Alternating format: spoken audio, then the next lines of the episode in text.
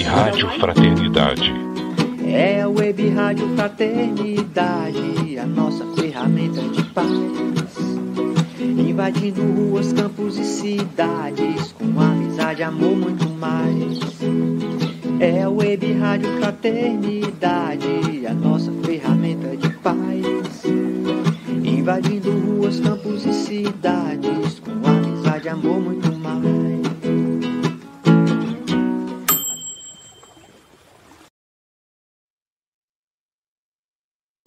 Esteja sempre em contato com o bem. No site e no aplicativo da Web Rádio Fraternidade, você encontra orações diárias, palestras e estudos que te sintonizarão com os ensinos do Cristo. Para acessá-los, basta entrar no site www.radiofraternidade.com.br ou baixar o aplicativo da Rádio Fraternidade. Neles, você pode ouvir a rádio em tempo real ou acessar o nosso acervo. Web Rádio Fraternidade, a emissora do bem na internet.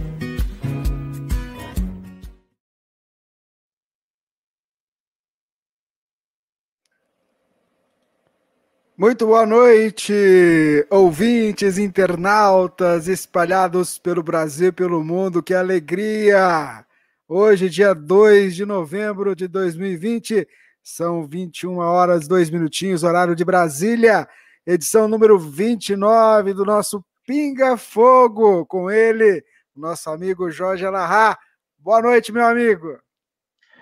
Boa noite, Rubens. Boa noite a todos os nossos companheiros, nossos irmãos que estão ligados conosco pela Web Rádio Fraternidade no Brasil e no mundo. A Web Rádio Fraternidade, a emissora do bem na internet, construindo um mundo melhor. Uma boa noite para todos nós e uma boa noite muito especial para Beatriz Oliveira Guzela, uma companheira que nos assiste sistematicamente no programa. Um abraço e muito obrigado pelas suas palavras e que estejamos, portanto, sempre atentos ao conteúdo que a doutrina espírita nos oferece para que a gente possa realmente encontrar boas soluções para as nossas vidas diante de tudo aquilo que nos acontece. Uma boa noite e um bom programa para todos nós. Muito bem, ouvintes, vamos começar com uma prece. Então vamos elevar o nosso pensamento a Deus, agradecendo a Ele a dádiva da vida, da oportunidade reencarnatória, onde os nossos espíritos, com essas experiências do dia a dia, aprende, trabalha intimamente, se renova. E Senhor, envolva-nos nestes minutos em que aqui passaremos refletindo sobre os seus ensinamentos. Que o nosso irmão Jorge Alahá possa ser o teu instrumento, falando aos nossos corações. E também a envolva, Senhor, cada irmão nosso que estiver acompanhando esse nosso singelo trabalho. Sob as suas bênçãos e sob a tua proteção, nós iniciamos a tarefa da noite de hoje. Que assim seja. Nós queríamos começar o programa agradecendo o apoio dos nossos amigos que retransmitem o nosso programa, os amigos da FEB TV, os nossos amigos da RAI TV, da TV7, da TV Secal, da Web Rádio Amigo Espiritual, os nossos companheiros do canal Espiritismo.net. O nosso carinho, a nossa gratidão por estarmos juntos propagando a mensagem de luz da doutrina espírita. E a gente passa a palavra para o Jorge Alahá, que vai falar nesse início. A reflexão de hoje é sobre finados, né, meu amigo? A palavra é sua. É, Rubens, sem dúvida nenhuma, as nossas reflexões de hoje não poderiam direcionar, não se direcionar para outro objetivo que não fosse o dia que hoje é comemorado por boa parte de todos nós.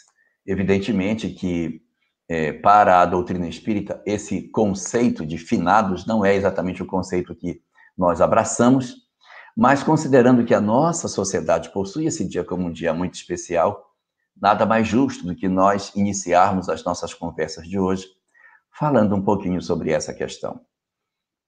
Apesar da doutrina espírita ser uma doutrina imortalista, apesar da doutrina espírita saber que existe vida após a morte, que a vida continua e que, portanto, nada de nós irá se apagar com a morte, apesar de todas essas coisas, o Espiritismo reconhece e compreende a dor da saudade que nós poderemos sentir por conta dos nossos entes queridos. Nada mais justo do que nós experimentarmos o choro, a tristeza, a saudade daqueles que partiram antes de nós, dos nossos amores, dos nossos queridos, que por diversos motivos deixaram a vida física antes que nós partíssemos.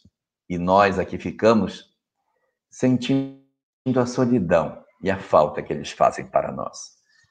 É evidente que, sendo a doutrina espírita uma doutrina profundamente humana e preocupada em entender as nossas fragilidades, ela não poderia ser indiferente à nossa dor. Ela não poderia se portar de maneira que ignorasse o sofrimento humano. Não. Ela entende a dor das mães. Ela entende a dor dos órfãos.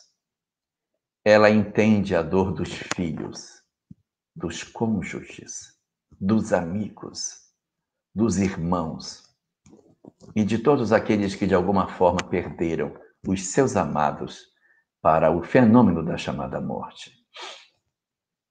E é essa mesma doutrina espírita, por entender a imortalidade, por entender que a vida continua, por entender que nós não desaparecemos como existir, que nos agasalha nos seus conceitos, que nos agasalha no seu peito e nos diz que os nossos entes queridos vivem que a despeito de todas as nossas dores e lágrimas, eles vivem. Essa talvez seja a notícia mais extraordinária que o Espiritismo nos traz. Nossos parentes estão vivos. A morte não os separou de nós. Essa notícia extraordinária que o Espiritismo nos traz, em bem, a bem da verdade, ela não é nova. Porque essa foi a grande notícia trazida por Jesus. Antes dele, não se tinha certeza sobre vida após a morte. Mas a vinda do Cristo, sua história, ela não termina numa tarde de sexta-feira pardacenta, no alto de um monte empedrado, entre blasfêmias e gritos de ódio. Ela, na verdade, continua e tem seu ponto alto num domingo pela manhã, no fulgor de um jardim, no nascer do dia, nas primeiras horas da manhã, em que o Senhor reaparece para Maria de Magdala para dizer a ela a notícia mais extraordinária que nós poderíamos ter. A vida continua. A sua mensagem, que fala sobre o amor, que fala sobre o perdão, fala também sobre a imortalidade da alma. Nós muitas vezes nos abraçamos como se a mensagem de Jesus se circunscrevesse a quê? Ao fato de nós existirmos após a morte. Não é só isso. Nós sobrevivemos após a morte. Olhamos a mensagem de Jesus como se ela fosse só amor, perdão, só as questões do comportamento. Mas ela tem um quê a mais a grande notícia da imortalidade. E por isso eu queria saudar a todos nós, todos nós, porque todos nós temos uma história de perda, temos uma lágrima, temos alguém que aqui a gente ama e que partiu e que aqui nos deixou. Para que nós saibamos que os aprisionados somos nós. Eles estão livres e vivos. E eles esperam pelo momento certo em que nós nos juntaremos a, a eles pela vontade de Deus. Então, saudemos assim a chance que Deus nos concedeu de entendermos da imortalidade antes da hora, para que as nossas dores se tornem mais brandas e a nossa saudade não se transforme em desespero, não se transforme em blasfêmia, mas se transforme em esperança e num grande propósito de vivermos de maneira digna para mais cedo encontrarmos com aqueles a quem tanto amamos. Muito bem, a gente vai dedicar esse programa para esses nossos entes queridos, tá, gente? Então, fica aí uma lembrança, um registro, e como disse o Jorge, todos nós temos aquele ente querido que retornou e que marcou a gente, mas ele em pensamento, em ligação, recebe as nossas vibrações. Eu queria mandar um abraço muito carinhoso para todos os nossos amigos que estão sintonizados aqui nos vários canais, né, deixando o seu recadinho, o pessoal que está ouvindo pela rádio, muita paz, muito bacana. E a gente começa, Jorge, com essa pergunta aqui que a gente vai colocar aqui, o Edson, lá de Ribeirão Preto. Ela, os irmãos que estão encarnados, e que estão abalando o comportamento da sociedade, os cargos que eles estão ocupando, sociopolítico, econômico, foram assim programados? Boa noite, Edson. Você pergunta se as pessoas que estão ocupando os cargos de mando, se eles efetivamente tiveram uma programação espiritual com esse objetivo? Sim, é possível. Nós, quando reencarnamos, nós não trazemos um destino fechado. As pessoas não reencarnam com uma rota para seguir independente de sua vontade. Nós nascemos, na verdade, com uma perspectiva de futuro, com um cenário que seria o mais provável de nos acontecer. Mas nós não temos uma rota para acontecer independente do nosso querer. Nós temos um leque de opções. E a partir daquilo que a gente realiza, nós podemos executar tudo aquilo que estava programado ou executar parte do que está programado. Ora, se nós podemos executar parte do que está programado, é porque a gente executa a parte que não está programada. Então, nós podemos sim alterar as nossas programações durante a existência física. Nós podemos sim é, fazer é, as nossas opções durante a nossa existência, mesmo no exercício dos cargos que nós possuímos. Eu vou dar só um exemplo. Getúlio Vargas, presidente da República, no período do início da década de 50, comete suicídio no dia 24 de agosto de 1954. O suicídio não é programado antes do renascimento. O suicídio não era previsto. Então, ele toma a decisão de livre-arbítrio e altera a história. Assim como nós podemos alterar pela via do suicídio, nós podemos alterar a história por outras ações do nosso próprio livre-arbítrio. Então, é como se fosse assim: existem duas forças trabalhando. O planejamento espiritual, que tem um traçado, que tem uma perspectiva do que é o mais provável de acontecer na nossa vida, e paralelo a essa programação, o nosso livre-arbítrio, que trabalha junto com a programação espiritual. Deus programa e os homens executam. Às vezes não executam o que ele programa, mas como o programa de Deus não tem só uma opção, quando alguém não realiza, outro se encaixa para dar continuidade à ideia. Levando uma comparação disso com a doutrina espírita, você vai observar que dos vários pesquisadores que estavam próximos a Kardec na época, e aí cito Gabriel Delane, Camille Flammarion, Ernesto Bozano, César Lombroso, Alexander Aksakov, William Crookes, todos eles pensavam muito parecido. O que, que eles pensavam? No fenômeno, na comprovação do fenômeno, no estudo do fenômeno, como se o fenômeno fosse um estudo por si mesmo. Apenas um enxergou as consequências morais que o Espiritismo possuía. Allan Kardec. Puxa, mas não foi muita responsabilidade colocar nos ombros de um homem só a capacidade de ter a interpretação das consequências morais daquilo que aquele fenômeno representava? Sim. Seria se não tivesse uma segunda pessoa que pudesse dar cabo da missão caso Kardec não assim agisse. Esse homem, Leon Denis. Leon Denis foi aquele que conseguiu, além de Kardec, interpretar as consequências morais do Espiritismo e fazer em suas obras considerações muito próximas daquela que Kardec fazia. Então, no planejamento espiritual, eu sempre tenho um e outro. Observe como as pesquisas, as invenções, as descobertas elas trabalham muitas vezes de par, sempre tem duas pessoas muito próximas, um está descobrindo, o outro também descobriu. Por quê? Porque o trabalho é feito dessa forma. Se um falhar, o outro assume a dianteira.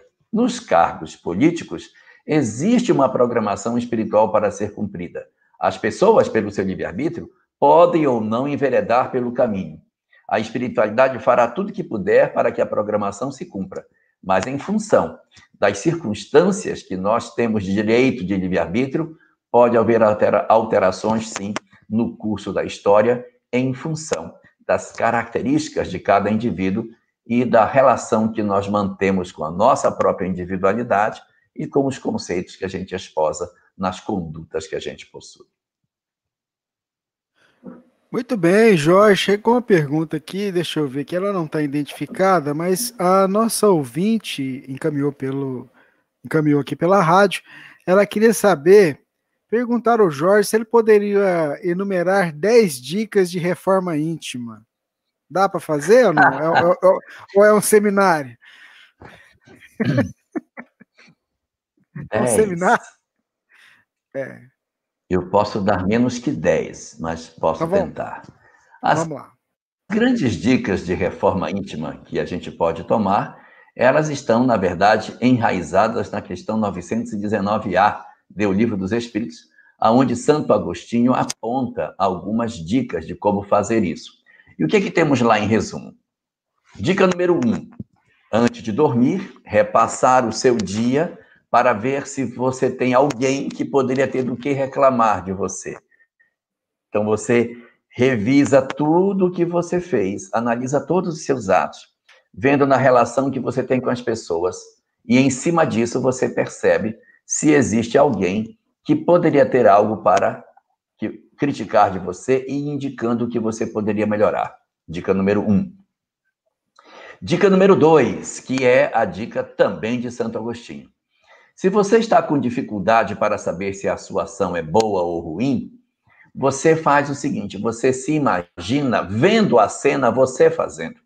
Coloque outra pessoa no seu lugar e veja a pessoa fazendo o que você faz. E julgue pelas suas análises, como você diria que aquela pessoa está agindo. Então, colocar outra pessoa na nossa posição é um excelente instrumento para que você saiba se você está agindo correto ou não. Uma terceira dica: como saber se a gente está agindo correto em termos de reforma íntima? Pegue a sua atitude, aquilo que você faz e generalize. Imagine toda a humanidade fazendo o que você está fazendo. O mundo piora ou o mundo melhora? Se o mundo piora com a sua atitude, então a sua ação não é boa. Dica número 4. Você verifica uh, se a sua ação ela é a favor da vida ou se ela é contrária à vida. Porque o bem é tudo aquilo que favorece a vida. Então, se você levanta uma bandeira que conspira contra a vida, automaticamente você não está alinhado com os propósitos do bem. Dou um exemplo. Pessoas que levantam a bandeira que defende o aborto.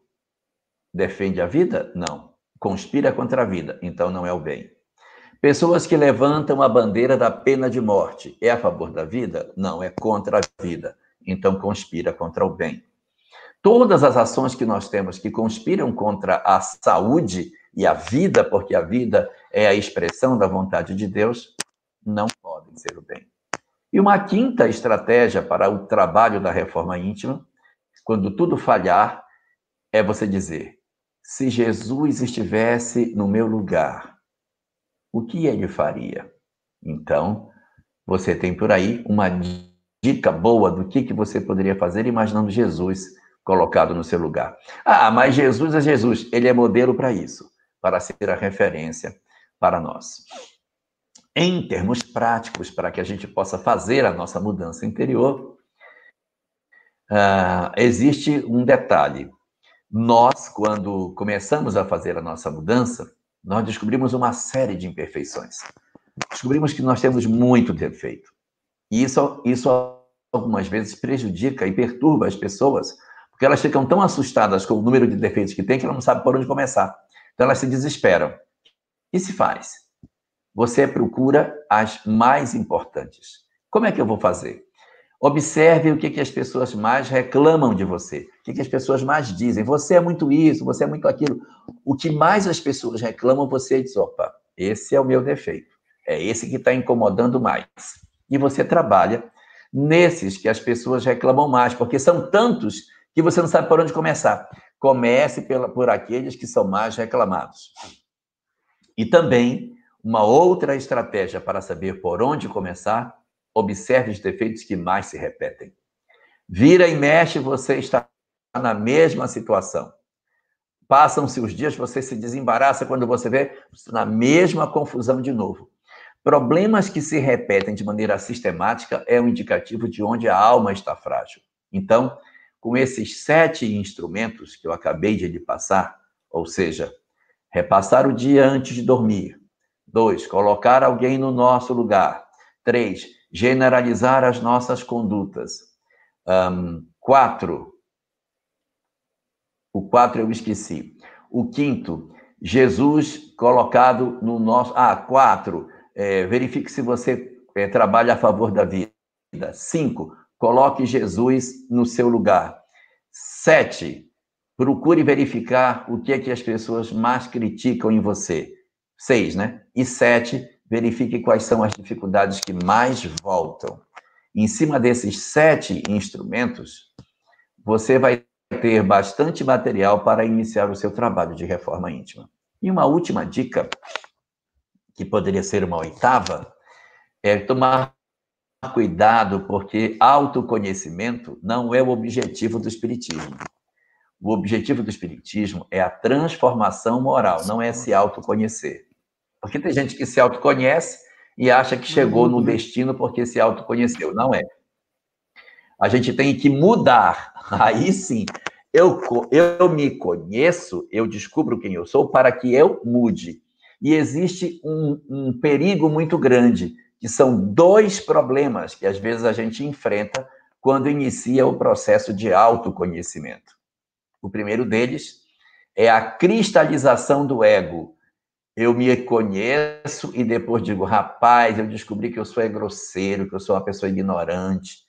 Então eu não vou fingir mais, agora eu vou assumir que eu sou grosseiro mesmo. Então, ao invés do autoconhecimento servir para que a pessoa descubra e se transforme, ela veste a capa do ego e ela automaticamente é, desiste da mudança e se, se realiza em retirar a aparente virtude que ela tinha e se mostrar, se despir do verniz social e ser então agressivo, dizendo agora eu sou verdadeiro. Ah, então, isso não é o objetivo do Espiritismo. Se autoconhecer para se tornar uma criatura cristalizada nos defeitos do ego não é propósito do Espiritismo. E um segundo problema, dentro dessa oitava dica, é evitar a implosão do ego, que é a pessoa que acha que ela tem muitas virtudes, quando descobre que ela não é tão virtuosa quanto imaginava, ela implode. Ela se desespera. Meu Deus, eu sou uma alma monstruosa, eu sou um monstro, eu sou um monstro. E esse processo de perturbação pode nos arrastar na direção da depressão. Então, é ter lucidez, auto-acolher-se, auto-respeitar-se e fazer um processo de aceitação da nossa própria pequenez, para que a gente comece, então, a iniciar o processo de mudança. Essas dicas talvez sejam suficientes para apontar a bússola de para onde a gente pode ir. Muito bem, esse é o nosso Pinga Fogo, edição 29, dia 2 de novembro de 2020. Vamos lá para mais uma pergunta, vamos colocar ela aqui na tela, é, da Daniela. Eu gostaria de saber se espíritos elevados, como Jesus, também precisam, na presença de, precisam da presença de médiums de efeitos físicos para realizar as materializações? Daniela perguntando, Jorge. Olá, Daniela. No livro Mecanismos da Mediunidade, nós vamos encontrar algumas informações que ajudam você, como também no livro Nos Domínios da Mediunidade, em ambas as obras, informando o seguinte: que além dos, das energias que se retira dos elementos humanos, é possível retirar da própria natureza, não necessariamente do indivíduo, substâncias assemelhadas que você pode utilizar para fazer o fenômeno mediúnico. Então, espíritos que têm grandeza espiritual, eles recolhem essas energias não necessariamente de médiums, eles recolhem essas energias também dos elementos da natureza. Mas, é, voltando especificamente para Jesus, ele era por si só a própria fonte dos próprios fluidos. Então, ele não precisava recorrer a outrem para conseguir os fluidos que ele necessitava, porque ele trazia em si e também possuía o dom de manipular os fluidos como bem quisesse para promover as alterações que lhe, lhe interessavam. Lembre que ele pegou cinco pães e dois peixes e alimentou mais de cinco mil pessoas e ainda sobraram doze cestos de comida. Alguém que tem o dom de transformar os fluidos dessa forma não precisa de ninguém além dele para fazer os fenômenos de materialização. Jorge, eu estou aqui vendo as, as, as, as informações, realmente. eu esqueci de soltar a vinheta do programa. e o pessoal é lembrou. É verdade. A gente se empolgou aqui, né? Mas a gente solta depois no finalzinho para deixar registrado, tá, gente? Mas vamos lá, Não Jorge. Outra... Então vamos soltar agora a vinheta do é programa. Melhor. É melhor. Vamos lá. Vinheta do programa.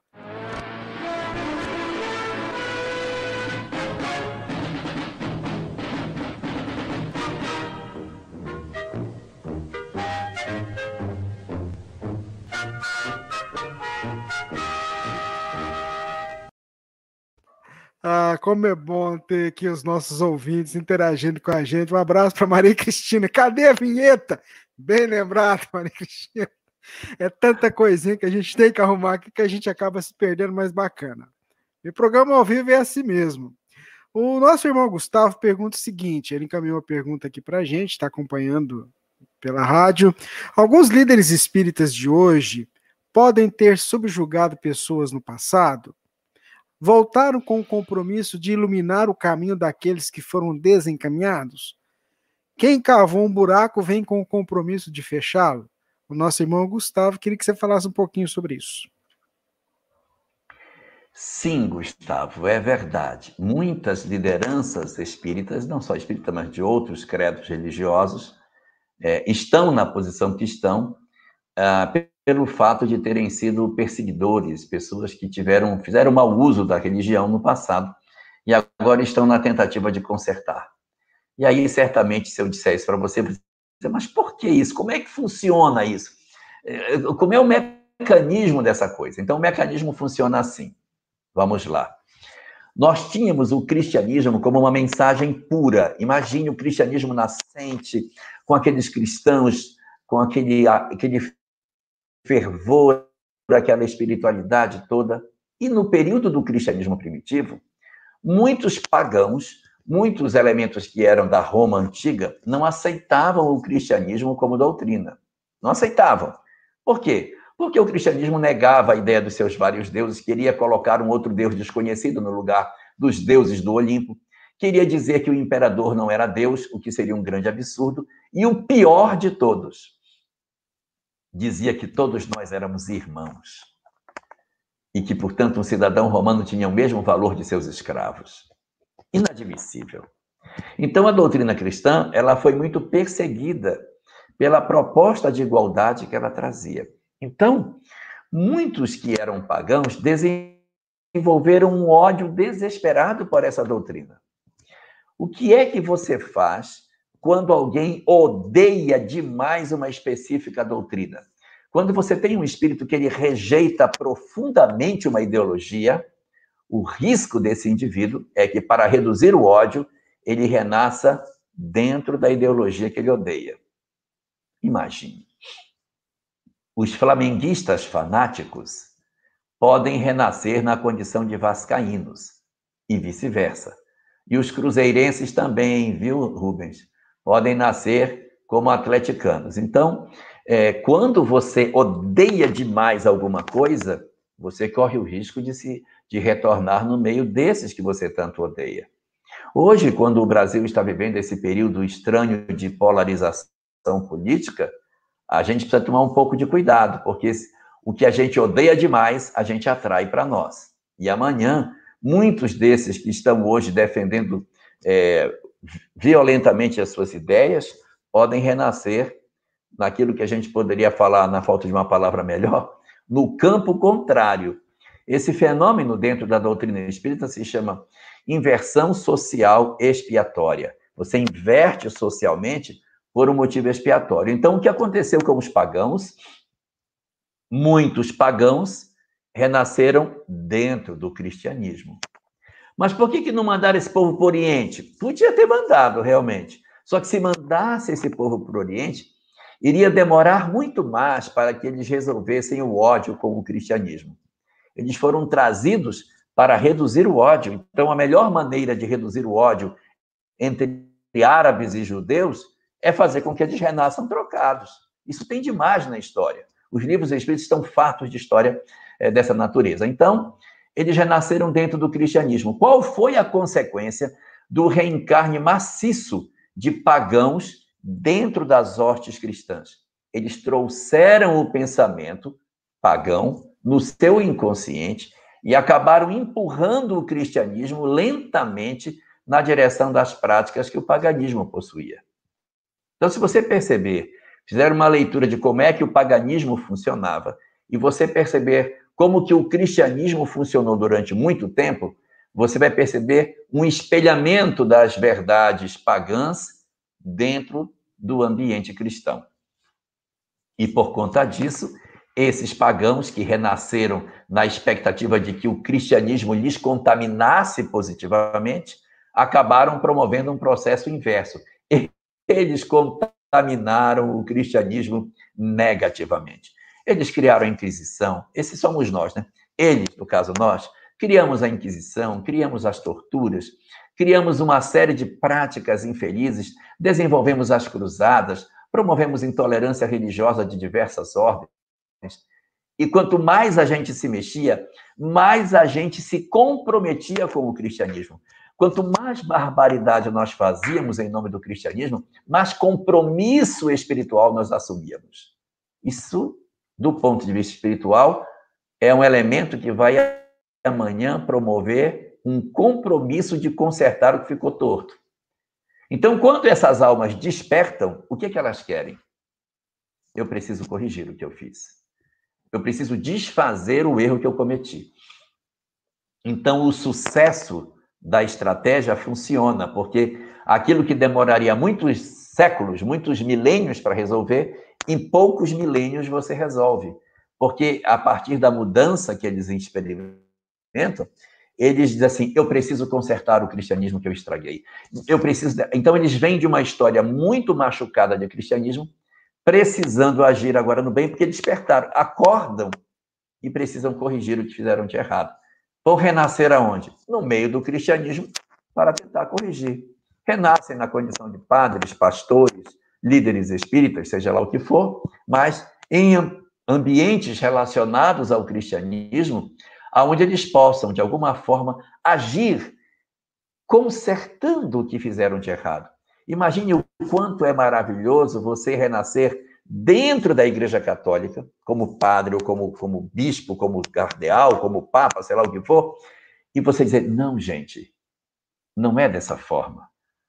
E aí você, lá dentro, você fazer. Isso é muito bonito, gente. Isso é lindo demais. E, evidentemente, dentro do movimento espírita, você vai encontrar pessoas que, sim, foram antigos perseguidores cristãos, estiveram com relações com a fogueira, com as cruzadas, com a violência, com a intolerância, com uma série de coisas, e agora estão se resolvendo. Mas quem são eles?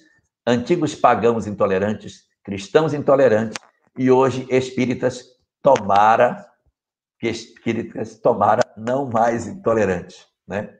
Não mais intolerantes porque o que a gente mais precisa hoje dentro do espiritismo é da tolerância, é da capacidade de nós trabalharmos juntos para que a gente consiga fazer o trabalho que tem que ser feito. A humanidade hoje passa por um período de profunda dor.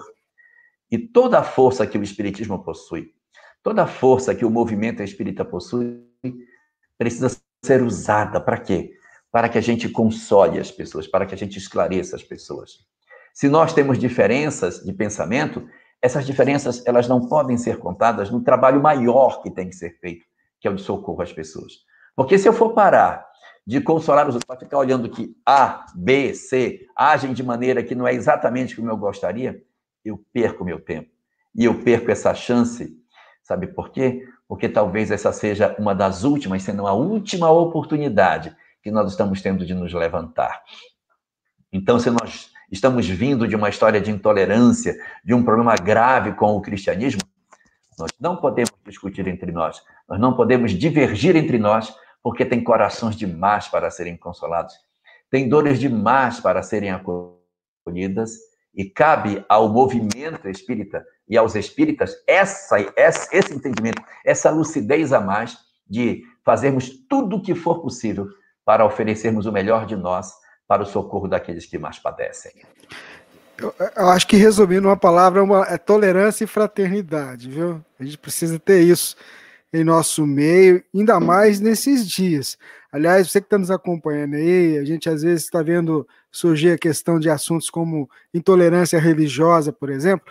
Nós temos aqui no YouTube da Rádio Fraternidade seminário feito pelo Jorge, muito bom, sobre intolerância religiosa. Foi feito aqui em Uberlândia, que nós cobrimos, que vale a pena o resgate, para que ele faz um. Ele faz em duas partes. Ele faz um resgate histórico muito bacana. E aí depois ele entra nessa relação também da doutrina espírita. A gente vai, a gente consegue entender. Então fica a dica para você que tem vontade de estudar, de aprofundar nesse, nessa temática, por exemplo, de intolerância religiosa, nesse conteúdo que a gente tem aqui. Mas vamos seguir aqui, Jorge Elahá, os nossos amigos Rubens, que estão acompanhando. Você disse duas palavras. Você disse duas ah. palavras: tolerância e fraternidade. Eu diria que são três: trabalho, solidariedade e tolerância, que era o lema tá de Kardec. É, e assim, o que a gente percebe, por exemplo, nós, nós, nós, temos agora no nosso meio espírita, a gente nem vai entrar nesse assunto, é, situações que têm surgido que, na verdade, a gente não precisa se expor de uma forma como tem sido expor, tem, tem sido colocado. Acho que a gente poderia conversar entre nós, porque, olha, gente, a gente está dando, a gente está alimentando um fogo né, e dando, é, abrindo espaço para situações que não contribuem não contribuem. Nós precisamos aprender a seguir aquilo que é o nosso guia e modelo, como o Jorge lembrou agora mesmo. Não perder tempo em desviar do rumo. Enquanto nós discutimos entre nós, brigamos entre nós, achamos que só um lado tem a verdade, nós não estamos nos transformando intimamente. E eu falei. Vamos seguir então, Jorge. Vamos lá. A pergunta que nos chegou agora. Paulo Oliveira, Kardec foi João Batista?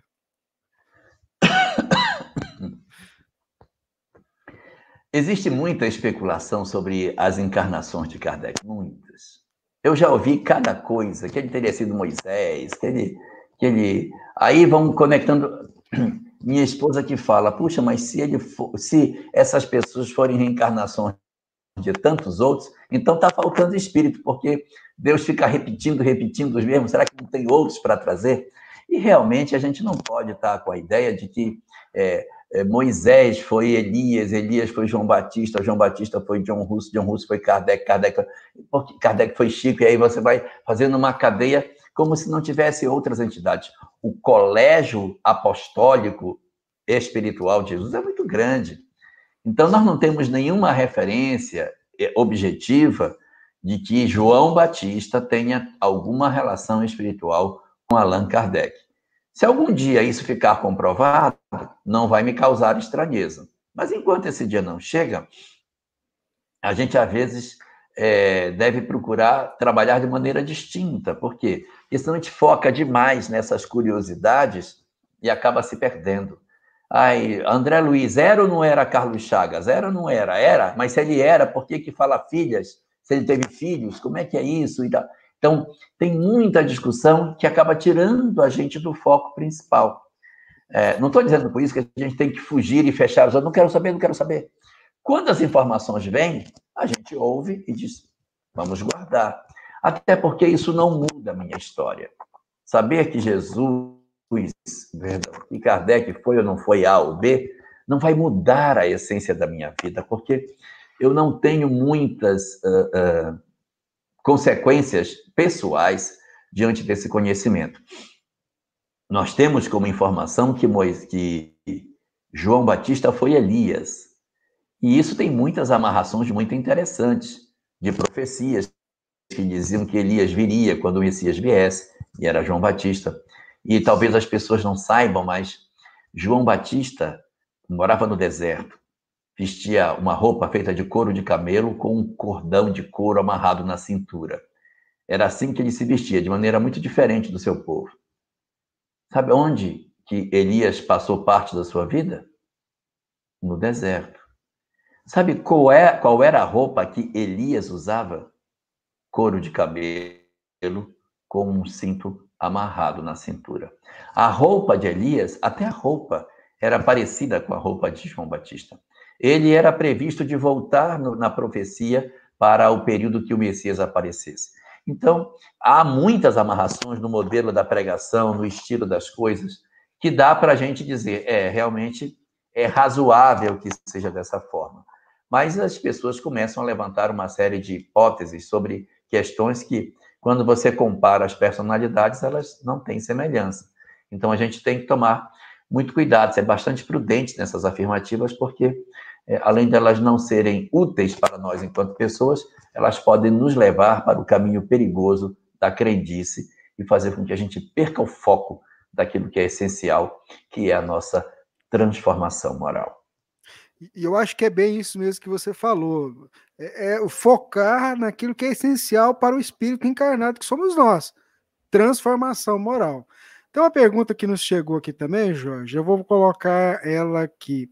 Ah, boa noite, Jorge. Fale um pouco sobre a vida do, a vida do médium desencarnado. Ele continua médium no plano espiritual?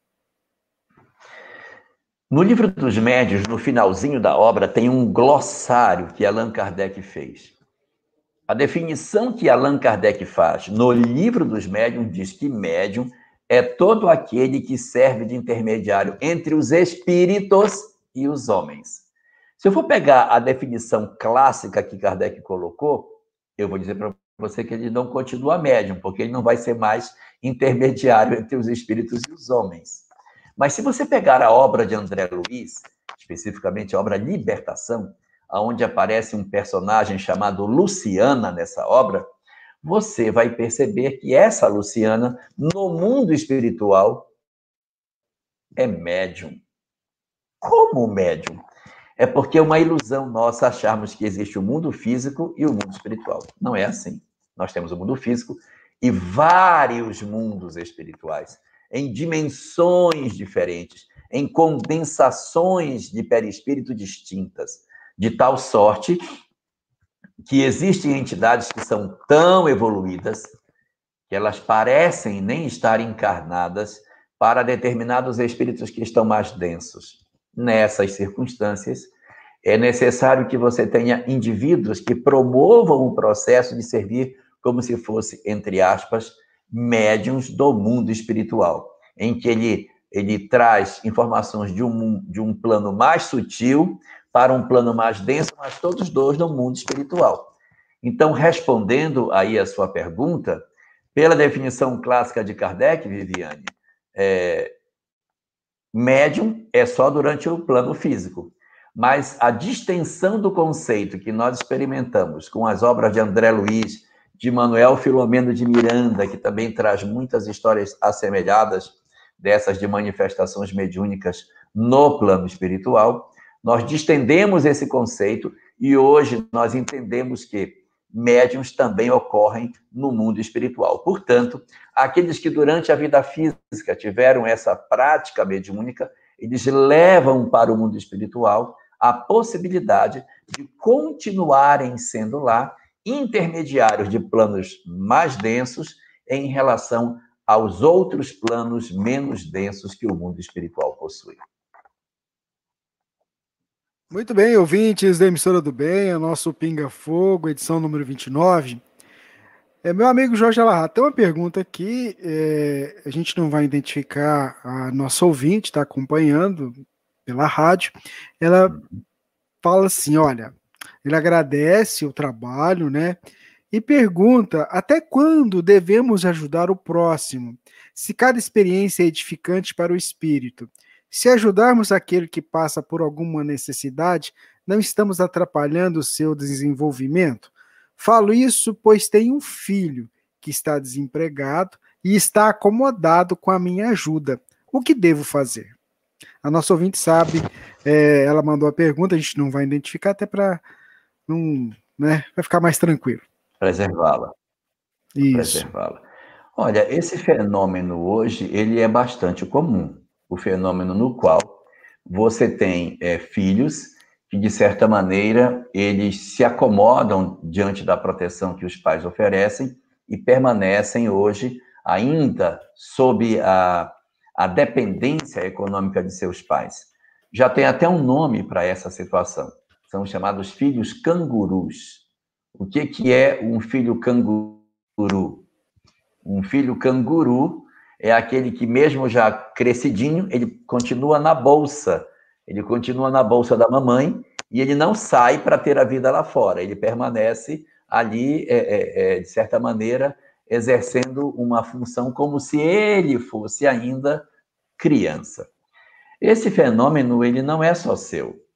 Esse fenômeno ele é muito frequente na nossa sociedade hoje e isso tem gerado muitos conflitos. Nós precisamos efetivamente é, é, ter uma estratégia para que a gente não fique nesse refém dessa situação. E isso se deu porque nesta geração que nós estamos vivendo, aconteceram dois fenômenos muito graves. Não são graves de serem graves de serem importantes. O primeiro deles foi uma queda da, da questão da segurança pública no Brasil, principalmente. Nós hoje temos muito medo de, de nossos filhos andarem sozinhos.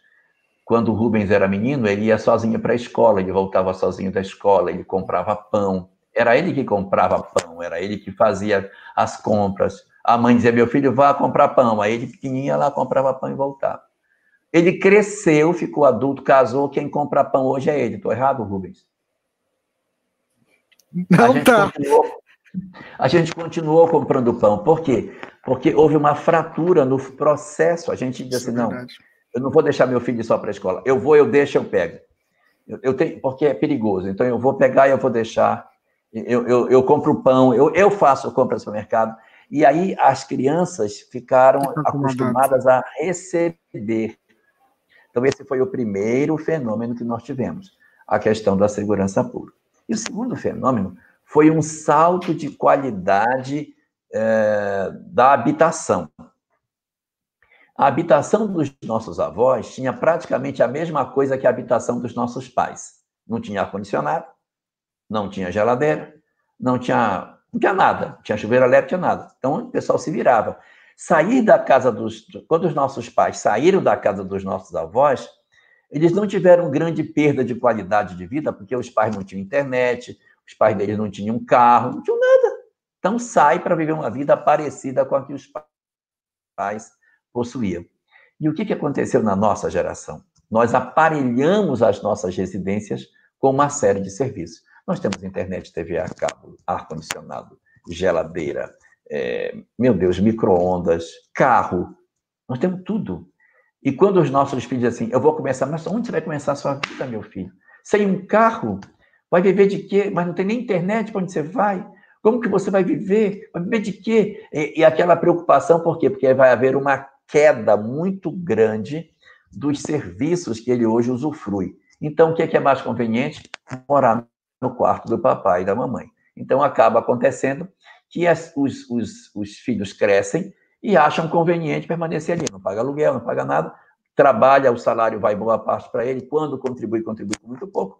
E aí a situação ficou num fenômeno que hoje é chamado de coabitação. Acaba casando, tendo filhos, fica os filhos de casa, fica aquela, aquelas três gerações vivendo, porque eles não se consideram em condições de saírem para enfrentarem a grande vida lá fora esse problema não é só seu, esse problema é um problema é, de todos nós. Então, o que fazer nessas horas? Primeiro ponto a verificar é se a acomodação de seu filho é um processo circunstancial ou se ele é estrutural, ou seja, ele está assim e não dá sinais de que vai mudar porque ele já se acostumou a ser desse jeito, ou é uma circunstância que a pandemia tirou dele o emprego, ele não consegue sair, está tentando e está acomodado. Se o processo for circunstancial, vale uma conversa bacana, porque já que ele não tem esse hábito, é mais fácil de levar. Mas se for estrutural, aí a situação é mais grave, ou seja, ele já, ele já entendeu que o lugar dele é aí. Ele já entendeu que ele não vai sair e que ele vai ficar porque ele não tem condição de sair, que você tem que aceitar porque você é mãe e acabou. Ponto final.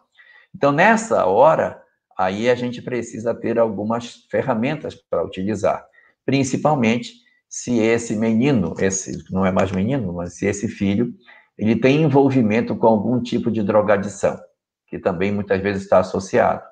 O menino consegue, começa a consumir álcool, outras drogas, e ele vai cada vez mais tendo menos recurso.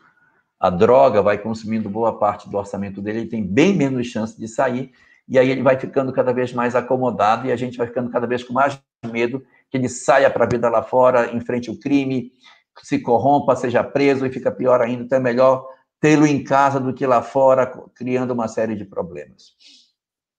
Se você tiver na condição de um filho com processo de drogadição, eu sugiro que você procure um grupo chamado Amor Exigente. É um pessoal que trabalha na área do Alanon, que é ligado aos, uh, perdão, os Nalanon, dos narcóticos anônimos, ou os Alanon, que trabalham com as famílias dos alcoólicos anônimos, para encontrar ferramentas para você lidar e conseguir dizer não e suportar o não por conta das dores que o filho provavelmente vai passar. As técnicas do amor exigente, que são as que são colocadas e utilizadas em todo o mundo, são de você puxar o freio de mão mesmo, e aguentar o tranco, porque quando você puxar o freio de mão, você vai sofrer muito. Ele vai, mãe, pelo amor de Deus, vai ser de mim. E aí você vai precisar ter estratégias para Então você vai cortando, cortando, vai empurrando, vai empurrando. Tem que empurrar do ninho. Só que para fazer isso, tem que ter amor. Não pode ser com violência, não pode ser com grito. Tem que ser meu filho. É para o seu bem, você precisa fazer isso. E aí você vai empurrando a pessoa dizendo: não, você precisa, é para o seu bem, eu faço isso para o seu bem. Se eu não amasse você, eu deixaria você dependente. Não pode fazer isso no sentido brusco, porque toda decisão tomada a golpe de machado, nós voltaremos a ela. Mas a gente precisa fazer esse esforço de fazer essa mudança. Só que quando nossos filhos estão envolvidos com drogadição, dá muito mais medo, porque eles fora de casa sem o conforto do lar, a gente não sabe até onde eles podem chegar em termos de delinquência para voltar a ter o conforto que eles perderam quando saíram de casa.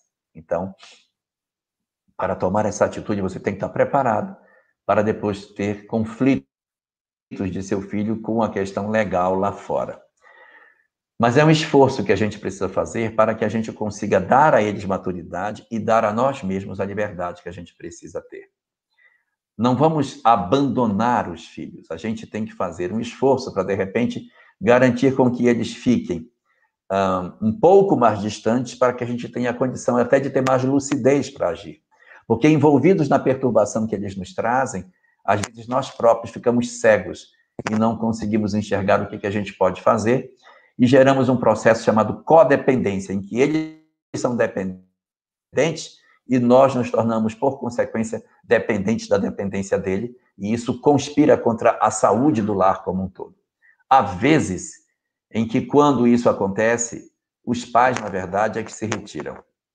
Eles vendem o que têm, dividem entre os filhos e vão para outro lugar, na expectativa de garantir a eles a paz que eles precisam para que eles consigam ter mais lucidez para ajudar à distância sem o processo de opressão que você sofre estando dentro da mesma casa, sendo sugado, sendo explorado muitas vezes de maneira cruel pelos filhos que recebem uma característica muito própria na psicologia, são chamados de filhos narcisistas. Só pensam em si, não veem os interesses dos pais e exploram tudo que puderem sem, a menor, sem o menor sentimento de culpa. E o que é mais doloroso, os filhos narcisistas, segundo a psicologia, não têm cura. Nós vamos ter que saber como lidar com eles para nos defender de um processo psicológico profundamente doloroso. Muito bem, Jorge. Um abraço para nossa querida Eulália. Recebi aqui a informação de que ela está acompanhando a gente. Um abração, minha amiga. Eulália nossa, Bueno. Nossa ela Eulália tá Bueno esteve em, é, fez uma cirurgia recente e esteve em Porto Velho essa semana fazendo uma palestra, uma live lá para nós. Muito é, bom. Né? Que bacana, né? Tá vendo, né? É. os espíritas esse ano estão, trabalhando bastante nessa pandemia. Vamos seguir aqui. Tem uma pergunta interessante, é, Jorge, eu vou colocar ela na tela. É, a Valdete, boa noite. Gostaria de saber como chega no mundo espiritual uma pessoa com síndrome de Down. Tá aí, a Valdete perguntando, Jorge. Um caso desse tipo nós encontramos no livro O Céu e o Inferno entre as Expiações Terrestres. Kardec interroga uma entidade que, durante a vida física, teve síndrome de Down e conversa com ela. E ela fala que, durante a vida física, ela tinha síndrome de Down, mas se desembaraçando do corpo, volta para o mundo espiritual com a lucidez que ela tinha enquanto espírito, sem os resquícios da doença. Mas isso não ocorre para todos. Existem pessoas que possuem é, é, a síndrome de maneira mais acentuada e de maneira mais enraizada no seu eu, e, portanto, ao desencarnarem, podem ainda do lado de lá levar os resíduos de suas doenças, como se leva de todas as outras. É, mutilações que as pessoas aparecem no mundo espiritual, ranceníase que aparece no mundo espiritual, ah, cânceres que vão aparecer no mundo espiritual, e as questões mentais podem também levar em resíduos para o lado de lá. Vai depender muito da condição íntima do espírito para que ele consiga ou não se libertar com menos ou mais rapidez dessa doença. E além desse fenômeno, você precisa lembrar que nem todas as pessoas que são portadoras da síndrome de Down possuem a síndrome na mesma intensidade. Existe um fenômeno na biologia chamado mosaicismo, o mosaicismo é o seguinte: eu posso ter um, um, um sistema imunológico, perdão, um genoma perfeito, não tenho nenhuma célula doente, doente normal. E aí a, a minha embriogênese começa, segundo primeiro mês, segundo mês, eu estou no segundo mês já que estou sendo gestado, e de repente uma célula minha, na hora da reprodução celular, ela acaba saindo com três cromossomos 21 em vez de dois, que é o normal. Resultado, daquela célulazinha vão se gerar muitas outras células com a mesma doença. Então eu vou ser síndrome de Down mosaico, por quê? Porque parte do meu corpo, se eu tirar o DNA, não tem a trissomia do 21. E outra célula que tira tem. Então eu tenho, tenho e não tenho, não tenho, mas tenho. Resultado, a síndrome pode vir mais branda. Então você encontra pessoas que são portadores da síndrome que se alfabetizam, que dançam, que, que cozinham, que mantêm, que, que, praticam esporte e que têm uma, um conjunto de atividades que são é, até assim certamente surpreendentes para alguém que seja portador de síndrome.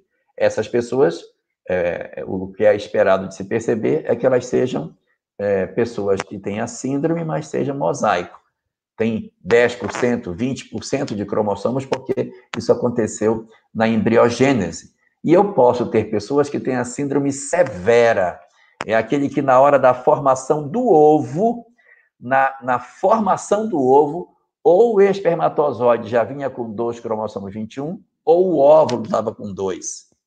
Aí quando juntou com um do outro, ficou três. Então ele é 100% down. Aí ele tem a síndrome bem mais severa, ele é bem mais é, sindrômico por conta disso, por conta da presença desse cromossomo desde o princípio da formação desse indivíduo. Então, ele vai apresentar muito mais é, restrições em termos de comportamento, e quando desencarnar, traz mais tendências a levar essa síndrome para o mundo espiritual. Os que são mosaico têm 20, 10% de cromossomos com a síndrome, têm muito mais facilidade de se desprender sem levarem as consequências para o mundo dos espíritos. Muito bem, amigos internautas que estão acompanhando a gente aqui no nosso Pinga Fogo número 29. É uma alegria. Olha só, tem um recadinho do nosso querido amigo Paulo, né? Ele está lembrando aqui que no próximo dia 7 do 11, nós vamos ter a repetição daquela live do Elahá sobre a série Bem-aventurança. Não é isso? Isso é, mesmo. Tá. O Elahá vai repetir ela, porque naquele dia ele teve problemas técnicos, então tá aí. Nós vamos ter aqui na Rádio Fraternidade também e no SEAC também essa repetição. Então tá dado o recado, dia 14 também, a terceira parte. Recado dado, Paulo, um abraço para você, parabéns pelo trabalho aí. Vamos seguindo aqui, Jorge Alahá. Tem uma pergunta que eu vou colocar lá na tela aqui, a Viridiane. Quando falamos das nossas dificuldades em um atendimento fraterno, recebemos o amparo da espiritualidade. Fale, por gentileza, ela sobre a palavra e o amparo. Como é que ele ocorre? Ela é lá de Campo Bom, no Rio Grande do Sul. Boa noite, Viridiane. Como que ocorre esse socorro durante o atendimento fraterno? é porque nós estamos mais receptivos a podermos ser sensibilizados pelos espíritos. As nossas vidas são muito agitadas, nós temos muitas preocupações. A gente acorda de manhã, é menino para tomar conta, almoço para preparar, casa para arrumar, trabalho para fazer. As nossas mentes praticamente não param para refletir sobre o que a gente tem para fazer. E a gente vai empurrando, as coisas vão acontecendo, e você só diz, ai meu Deus, preciso um tempo para fazer isso. Ai, preciso tirar um tempo para fazer isso. E a gente fica, mas a gente não para para fazer. Quando você se prepara diz assim, eu vou à casa espírita para poder ir para o atendimento fraterno pelo diálogo, o que, que é o esperado? Que você coloque-se numa condição de atenção plena. As pessoas têm a tendência de achar que porque estão na casa espírita, estão diante de um guru. E que a pessoa que vai ouvi-la é, tudo que ela disser é porque ela está vendo alguma coisa, ela está ouvindo alguma coisa, que ela com certeza é médium e está tendo uma visão de tudo que está acontecendo. E nem sempre é verdade. Muitos dos companheiros que fazem atendimento fraterno pelo diálogo na casa espírita nem são médiums. Eles ouvem, ponderam as histórias em cima daquilo que a pessoa está contando e contextualizam em cima dos conhecimentos que o Espiritismo nos oferece. Mas a gente tem a tendência de achar que quando ela, me, ela olha para nós, nossa, tá vendo minha aura, tá vendo, tá vendo tudo. E por esse sentimento, as pessoas se colocam numa situação chamada atenção plena. A gente ouve com muito mais atenção. É igual quando você vai fazer uma consulta no médico. A mulher diz assim para você: não faz isso. Você quebrou o braço, coloca a tipóia.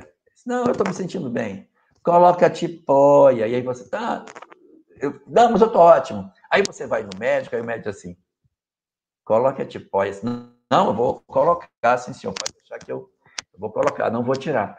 O que, que é isso? Você tem uma, uma relação diferente com alguém que você tem a crença de que tem autoridade sobre você. Então, na hora que você vai para o atendimento fraterno, você se coloca em condição de receber.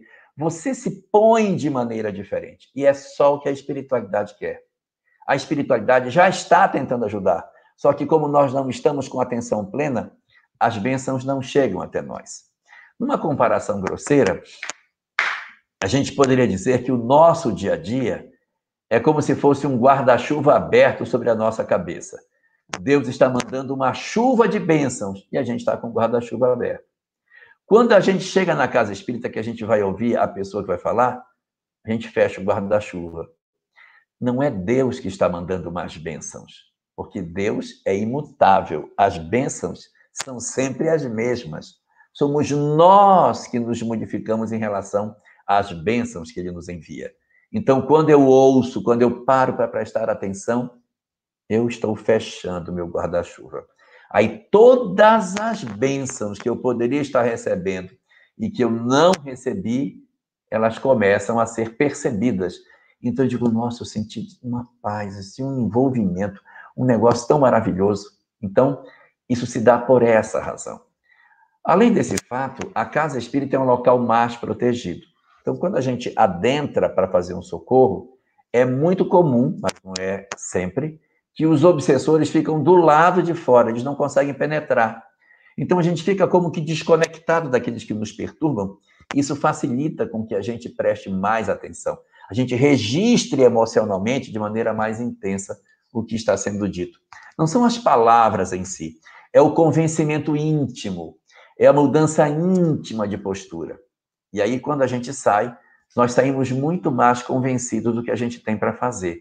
E isso dá para nós uma sensação de amparo, de envolvimento, que é muito mais decorrente da nossa posição interior, da nossa modificação íntima, do que de repente porque o atendimento fraterno tem um poder miraculoso de mudar as nossas intimidades. A casa espírita tem mais proteção, sem dúvida, mas é a nossa atenção plena que permite que as bênçãos que a gente já está recebendo finalmente cheguem aos nossos corações e nós nos sintamos amparados e protegidos e a mensagem do atendimento fraterno penetre bem mais fundo nas nossas almas, facilitando o nosso processo de mudança. Muito bem, é o nosso Pinga Fogo, você acompanhando com a gente nos canais parceiros, está ouvindo aí pela Web Rádio Fraternidade. É uma alegria ter você aqui conosco. É, nós temos uma pergunta também que, que chegou para a gente, a Zonita. É, um abraço, viu, para vocês. É, poderia nos explicar, Jorge, a diferença entre ressurreição e reencarnação? A ressurreição é um conceito que aparece com muita frequência dentro do Novo Testamento é a ideia de que alguém que já morreu possa voltar à vida novamente no mesmo corpo que vivia. Eu tenho uma pessoa, esta pessoa morre, e depois de morta, o corpo desta pessoa volta à vida e ele volta a ser a mesma pessoa, como se tivesse apenas dormido e voltado do mesmo corpo. Isso é ressurreição. O sentido de reencarnação é diferente. A reencarnação é a volta do espírito, mas num outro corpo novo, que vai enfrentar uma nova gestação, que vai ter uma nova mãe, vai ter uma nova infância. Esse espírito vai voltar a ter uma nova vida, mas numa circunstância completamente diferente. O mais curioso desses dois conceitos é que a palavra reencarnação, ela não existia antes de Kardec publicar o Livro dos Espíritos. Ela foi criada por ele. Os gregos chamavam de palingênese.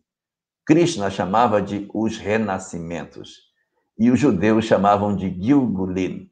O Gilgul é a roda, Gilgulin são as várias voltas, as várias rodas. Os judeus conheciam esse conhecimento, mas era um conhecimento muito escondido na Cabala. À época do Cristo, o conhecimento do Gilgulin já estava concebido, já se tinha essas informações e alguns estudiosos eram conhecedores dos retornos do homem à vida corporal. Os essênios eram os grandes guardadores dos conhecimentos que a Cabala possuía, até que Rabi Shimon Bar Yochai, um rabino contemporâneo, um pouquinho depois de Jesus, na verdade, lá pelo ano 70, escreve uma obra chamada Zohar, aonde está a base da Cabala, a base do conhecimento que traz todas essas verdades sobre o Gilgulin.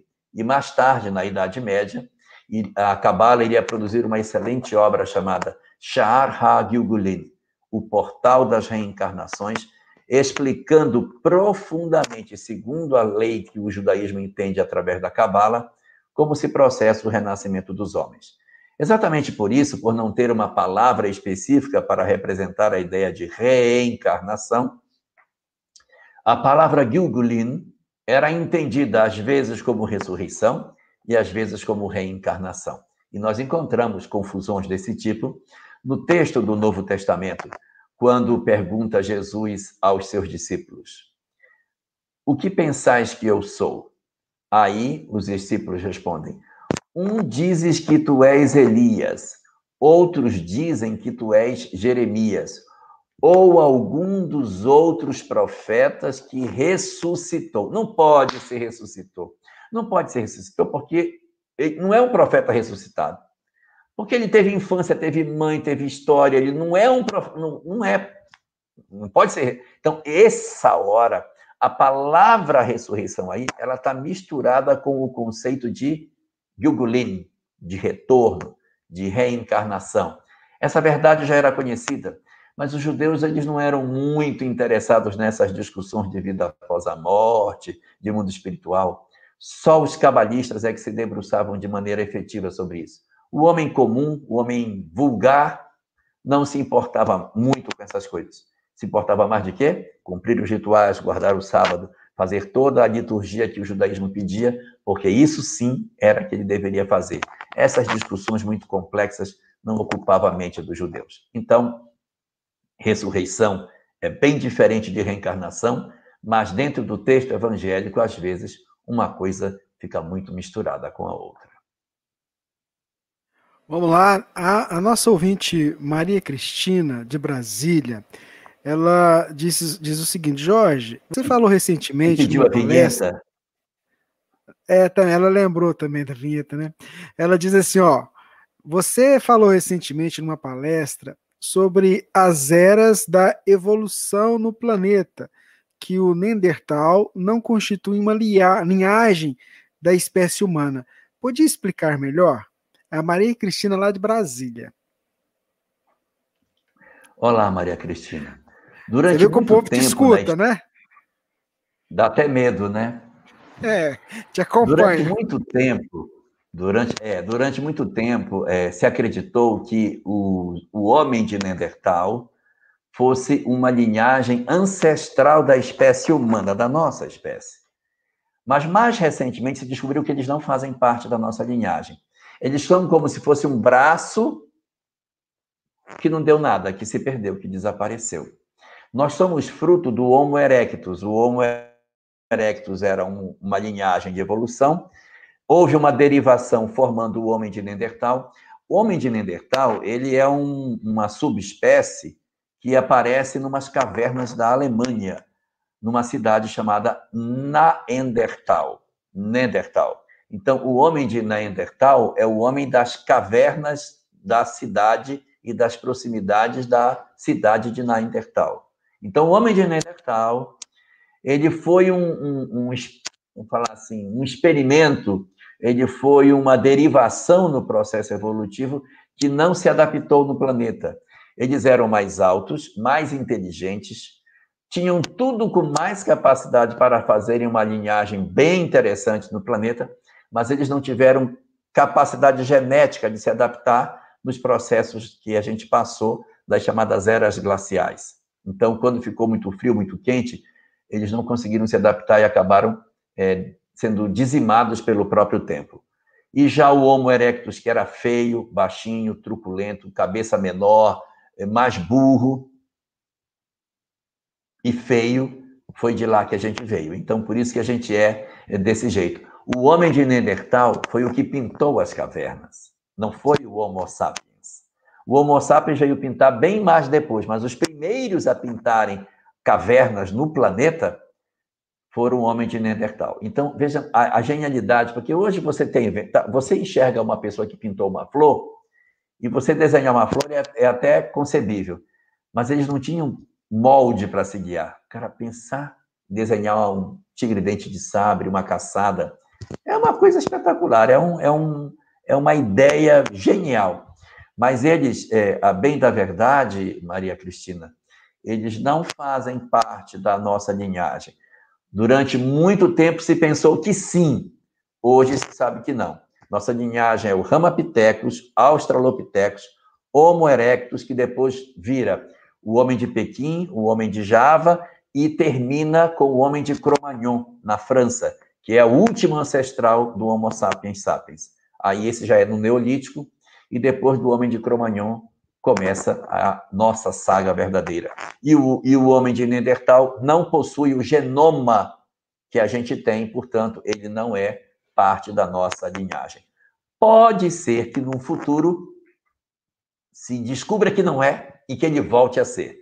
Neste momento, ele não está fazendo parte da linhagem humana, deve fazer uns 20 anos que isso foi é, reconsiderado pela ciência, pela paleontologia, pela antropologia. História natural.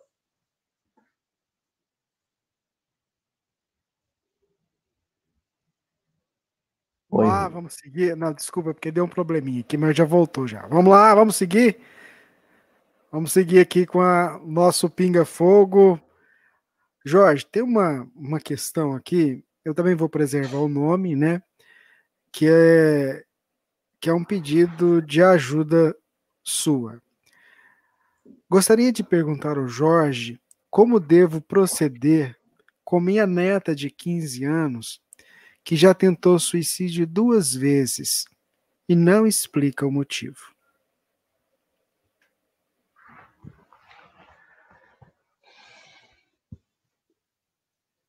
Esses fenômenos estão ficando cada vez mais comuns. Nós estamos tendo uma série de adolescentes nessa condição. E é, esse fenômeno ele se faz mais frequente nas meninas do que nos meninos. Existe muito mais é, intensidade do fenômeno depressivo e a tentativa de suicídio entre as jovens do que entre os jovens. Entretanto, a letalidade dos meninos é muito maior que a letalidade das meninas. Embora você tenha mais meninas tentando, os meninos são aqueles que conseguem mais infelizmente, é, conseguem mais é, intensamente é, essa prática infeliz da saída pelo suicídio. Sua, sua neta tem 15 anos. A gente às vezes não sabe o que, que pode estar motivando.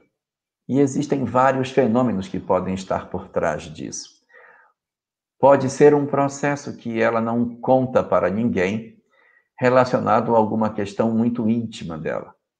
Ela pode ter conflitos na área da sexualidade, ela pode ter conflitos é, em função de história que ela traz dentro de si, ou uma questão de homoafetividade, ou um conflito por conta de abuso sexual sofrido, e que a pessoa se tranca, se fecha e se sente a pessoa mais infeliz do mundo muitos fenômenos que a gente encontra hoje de pessoas em processo depressivo nessa faixa de idade estão relacionados a aspectos ligados à sexualidade.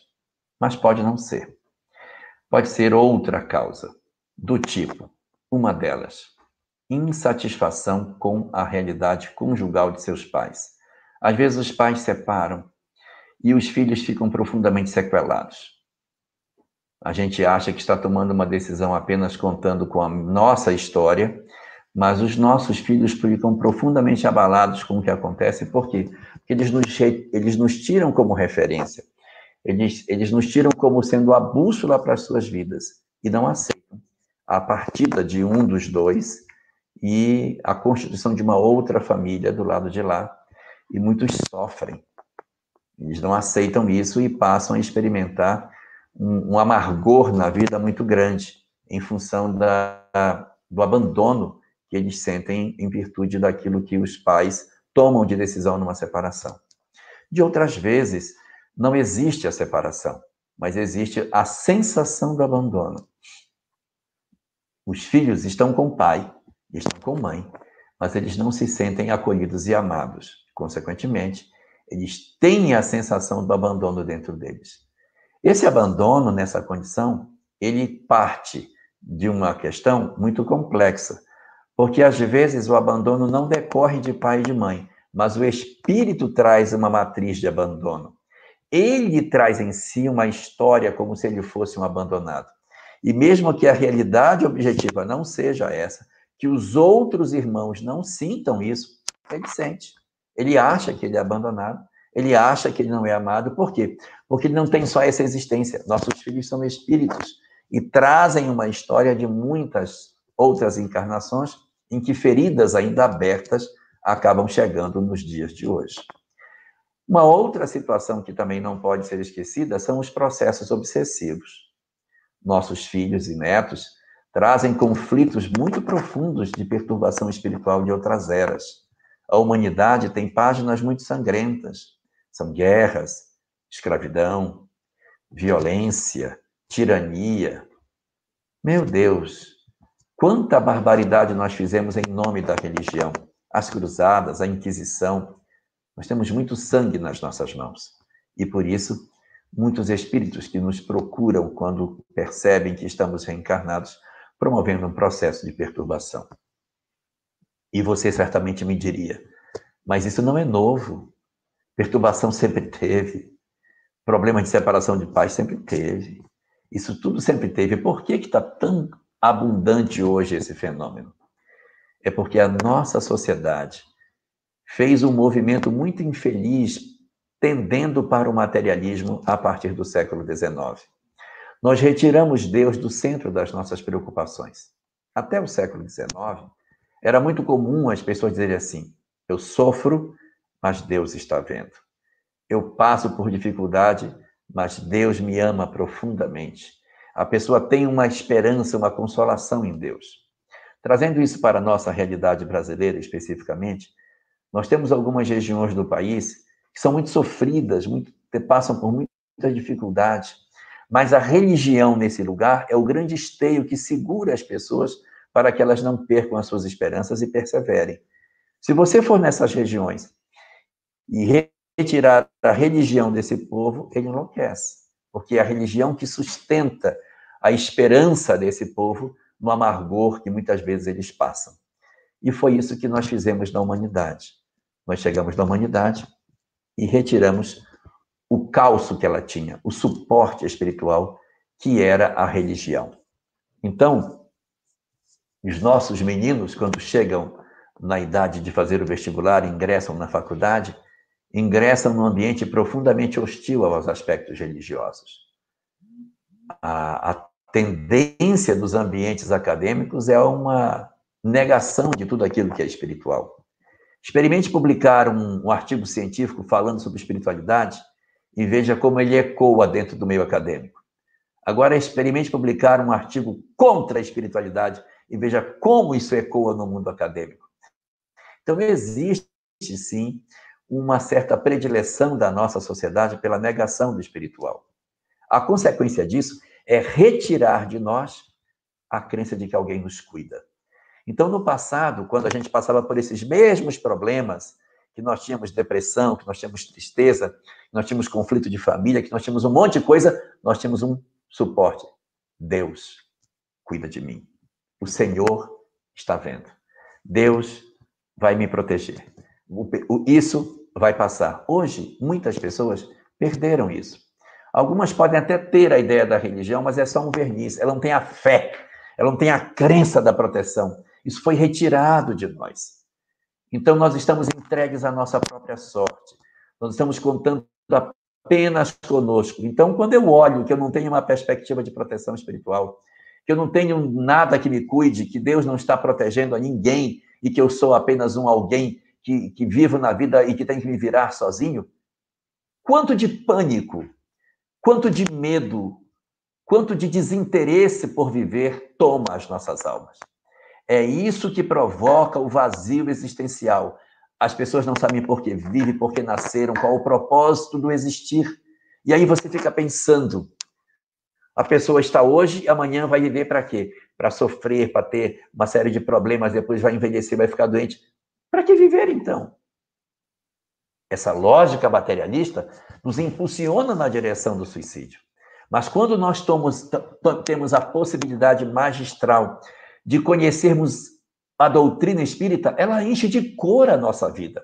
Ela nos resgata da escuridão e nos dá um propósito extraordinário para existir. Ela nos fala da beleza de estarmos vivos, a beleza de estarmos na terra, convivendo entre os homens, de podermos colaborar na transformação do planeta, de modificarmos as nossas vidas. O quão rica é a experiência humana para o crescimento de cada um de nós o quanto é saboroso viver, o quanto é bom você vencer as suas imperfeições morais, porque nada vai se perder. Nós vamos usufruir isso. Mas eu já estou velho, não tem problema, porque você não vai morrer. Você vai continuar vivo. Então, Nós estamos sempre estudando, conhecendo, transformando, porque a vida é para sempre. E quando você percebe o grande propósito do existir, tudo muda de sentido. Você preenche, então, o vazio existencial com o sentido do existir. Fazer isso com a sua neta não vai ser muito fácil. Então, o que, é que eu sugiro em termos práticos? Se a questão dela é vazio existencial, preencha o vazio dela. Como?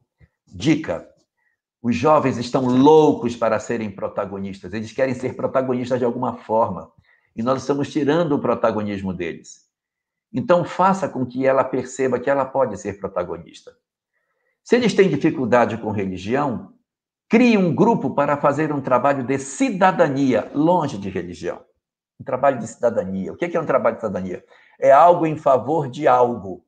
Algo em favor ou do planeta, ou do bairro, ou dos animais, ou de alguém, ou de um hospital, sei lá, alguma coisa que as pessoas sintam que elas são importantes. Então você pega esses meninos assim, nós vamos arborizar o nosso bairro, junta a criançada da vizinhança, vamos na prefeitura ver que árvore a gente pode plantar, vamos fazer as mudas, e eles vão se sentindo envolvidos nesse trabalho. Ou se não é para fazer isso, criar gato, vai criar cachorro, vai fazer alguma coisa, mas elas precisam sentir que elas podem mudar a vida. Você pegar um gatinho doente e conseguir fazer com que ele fique saudável, isso dá uma emoção tão forte nós, é uma coisa impressionante. Você cuidar de um cachorro doente, de um gato doente, plantas, você fazer com que as plantas sejam é, nem que seja para doar, não é para ganhar dinheiro, é só para você poder fazer. Entrega muda para as pessoas, faz alguma coisa que tenha a ver com vida. Por que isso? Porque na medida em que eu faço isso, eu sinto um prazer enorme. É o prazer de fazer o bem. O prazer do bem, ele abre os canais de conexão nossos com o mundo espiritual superior. Ele faz com que a gente se conecte com os nossos mentores. Quando eu fico preso na minha raiva, no meu ódio, no meu desamor, na minha tristeza, na minha depressão, eu fecho esses canais e abro os canais como os meus perturbadores. E digo, eu sou sozinho. Sou um desgraçado. Sou um só no mundo. E os canais com a perturbação ficam todos abertos e os de cima ficam fechados. Quando eu faço um trabalho de socorro a alguém, eu nem estou me referindo à religião, estou me referindo a trabalho de cidadania. Você começa a fazer as coisas, mas nossa, que legal. Você viu o que a gente fez? Nós fizemos isso, olha o gatinho, como é que tá? E, e essa emoção de ver como as coisas estão acontecendo vão abrindo os canais e aí os mentores vão tendo acesso a nós e a sensação de que alguém nos protege nos assoma. Nós somos tomados por um influxo de fé em virtude do bem que a gente faz. Então, a fé é o galardão que Deus reserva a todos aqueles que se credenciam na obra do bem, porque é fazendo o bem que eu me conecto com aquilo que é o bem. E aí eu não sei de onde vem, mas eu me sinto, ah, eu, não, eu, eu me sinto protegido. Eu posso até não crer em Deus, assim, não, o universo conspira a nosso favor. Eu sinto as forças da natureza. E aí, dê o nome que você quiser dar. Se não quiser chamar de, não chame de espírito. Diga que são sei lá o quê, as forças do bem, as energias do bem. Chame do que você quiser. Mas sinta a energia do bem trabalhando em você e lhe preenchendo. Eu poderia dizer milhares de coisas nesse sentido, mas eu vou reduzir a minha fala numa única frase. Fora da caridade não há salvação. A única maneira que a gente tem de se salvar dessa loucura que o materialismo nos impõe é cuidando dos outros.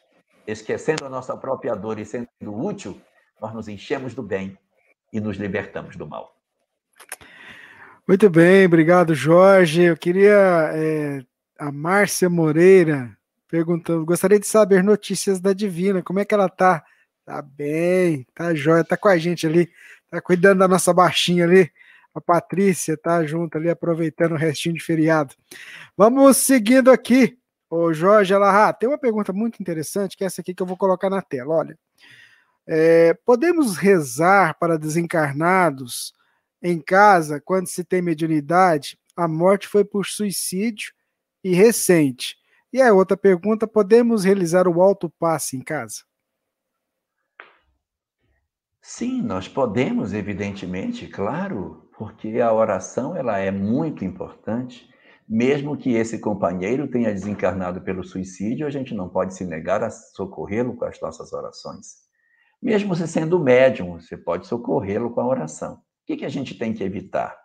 Nós temos que evitar é a passividade em casa, ou seja, a comunicação espiritual. Por que, que se diz que a gente tem que evitar? Porque as nossas residências nem sempre têm o aparelhamento espiritual para receber determinadas entidades. Então, a gente procura não estimular essa prática. E eu não estou dizendo com isso com o intuito de dizer que se alguém, por algum motivo, teve uma comunicação mediúnica, essa pessoa vai para o inferno, nunca mais vai ter saúde na vida, a desgraça vai cair sobre a vida dela. Não. Ainda pode acontecer. Não é estimulável, mas isso não é motivo de ninguém ficar desesperado se acontecer. Não é aconselhável por quê? Pela possibilidade de nós nos tornarmos envolvidos de maneira muito negativa por determinada entidade perturbadora. Mas é, orar pelos que desencarnaram, mesmo sendo suicidas? Não, pode, pode sim. É uma, uma boa prática. No livro Recordações da Mediunidade, Ivone Pereira conta que ela pegava o jornal, recortava as páginas onde tinham as pessoas que haviam desencarnado por suicídio, para orar por elas, mesmo não as conhecendo fisicamente, mas para poder prestar um apoio para esses companheiros que desencarnavam de maneira tão violenta. E ela conta, como ela era médium, que muitos desses pelos quais ela orava vinham visitá-lo, visitá-la para agradecer as orações que recebiam, mas evidentemente ela contava com um apoio espiritual bastante grande. Mas é, orar pelos desencarnados, mesmo suicidas, sem problema nenhum. E quanto ao autopasse, que você também pergunta, pode, pode sim. É, nessa questão do autopasse, é, é importante que a gente não se preocupe tanto com técnica. Porque as como é que eu vou dar passe? Eu vou dar passe em mim assim, assim, como é, como é que eu dou autopasse? Não é necessário que se faça nenhum tipo de movimentação. Eu posso dar o autopasse apenas mentalmente, concentrando em mim mesmo e pedindo todas as energias sobre mim próprio. Porque no fundo, no fundo, o autopasse não deixa de ser um passe espiritual dado pelos espíritos, no qual os que estão em meu derredor, para que me preencham aquilo que me falta e eu possa ter mais equilíbrio. Então, para as suas duas perguntas, a resposta é sim e sim. Muito bem, seu Jorge. A Radivina está ali, ó. Vocês falam, perguntaram, ela chegou aqui, ó. Olha lá. Ela o pessoal resolveu... fica ligado, rapaz. Eles é... não viram a divina, já estão perguntando. Muito bem, vamos seguindo aqui, Jorge, para mais uma pergunta que a gente selecionou aqui, ó. É, quando as pessoas dormem, sentem muito sono durante a reunião espírita. Por que, que isso acontece? Minha mãe dizia que era devido ao cansaço. A diretora da outra casa espírita que eu frequentava me disse que era má influência. Ela quer te ouvir, Jorge. É, essa situação ela aparece na obra Os Mensageiros, que lá em, nos Mensageiros são chamados de os dorminhocos. Então eles vão para a reunião e dormem nas reuniões. Ficam dormindo. E acabam não aproveitando praticamente nada. Quando se fala que é perturbação espiritual, é porque às vezes a pessoa vai para a casa espírita para ouvir uma palestra, chega lá, pega um sono, dorme a palestra inteira, não ouve nada. Não ouviu nada tudo que se passou eu não registrei. Volta para casa, não sei nem o que foi dito. Então você acaba perdendo a oportunidade. Pode ser cansaço? Pode, pode ser cansaço. Você passa o dia inteiro trabalhando, está cansado, vai para a casa espírita, pega uma voz monocórdia, daquelas bem hipnotizantes, seus olhos estão pesados, suas pálpebras estão pesadas, aquela palestra pesada, chata, cansativa, aí você faz esforço, tenta abrir os olhos, não tem, acaba dormindo.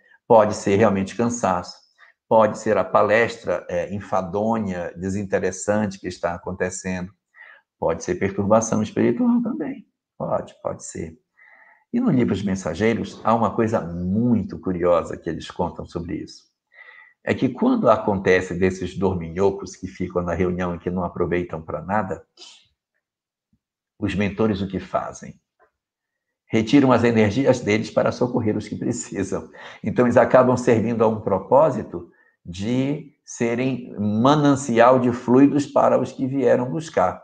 Eles estão dormindo, então os, os espíritos vão lá, retiram os fluidos desses companheiros para atender os desencarnados que estão na reunião e que precisam de um pouco de fluido material para entender melhor a palestra, para ficarem mais vitais e conseguirem se recuperar das suas mazelas, e também para vitalizar os encarnados que estão doentes, fragilizados, cansados, com problemas, retira o fluido deles e doa para aqueles que estão precisando. Então acaba tendo um fim. Ah, não estou com isso, querendo estimular para que, olha, vou para casa dormir, para casa espírita dormir, para poder ajudar os outros. Não. Nós temos que ir para nos mantermos despertos, para que a gente consiga absorver o máximo possível das informações e, na hora da oração, doar os nossos fluidos em favor dos que precisam. Mas, como o próprio mal está a serviço do bem, quando a gente dorme, os nossos fluidos são utilizados para socorrer os que estão precisando deles mais do que nós. É, gente, o Pinga Fogo é muito bom porque nunca acaba as perguntas, são sempre muito boas.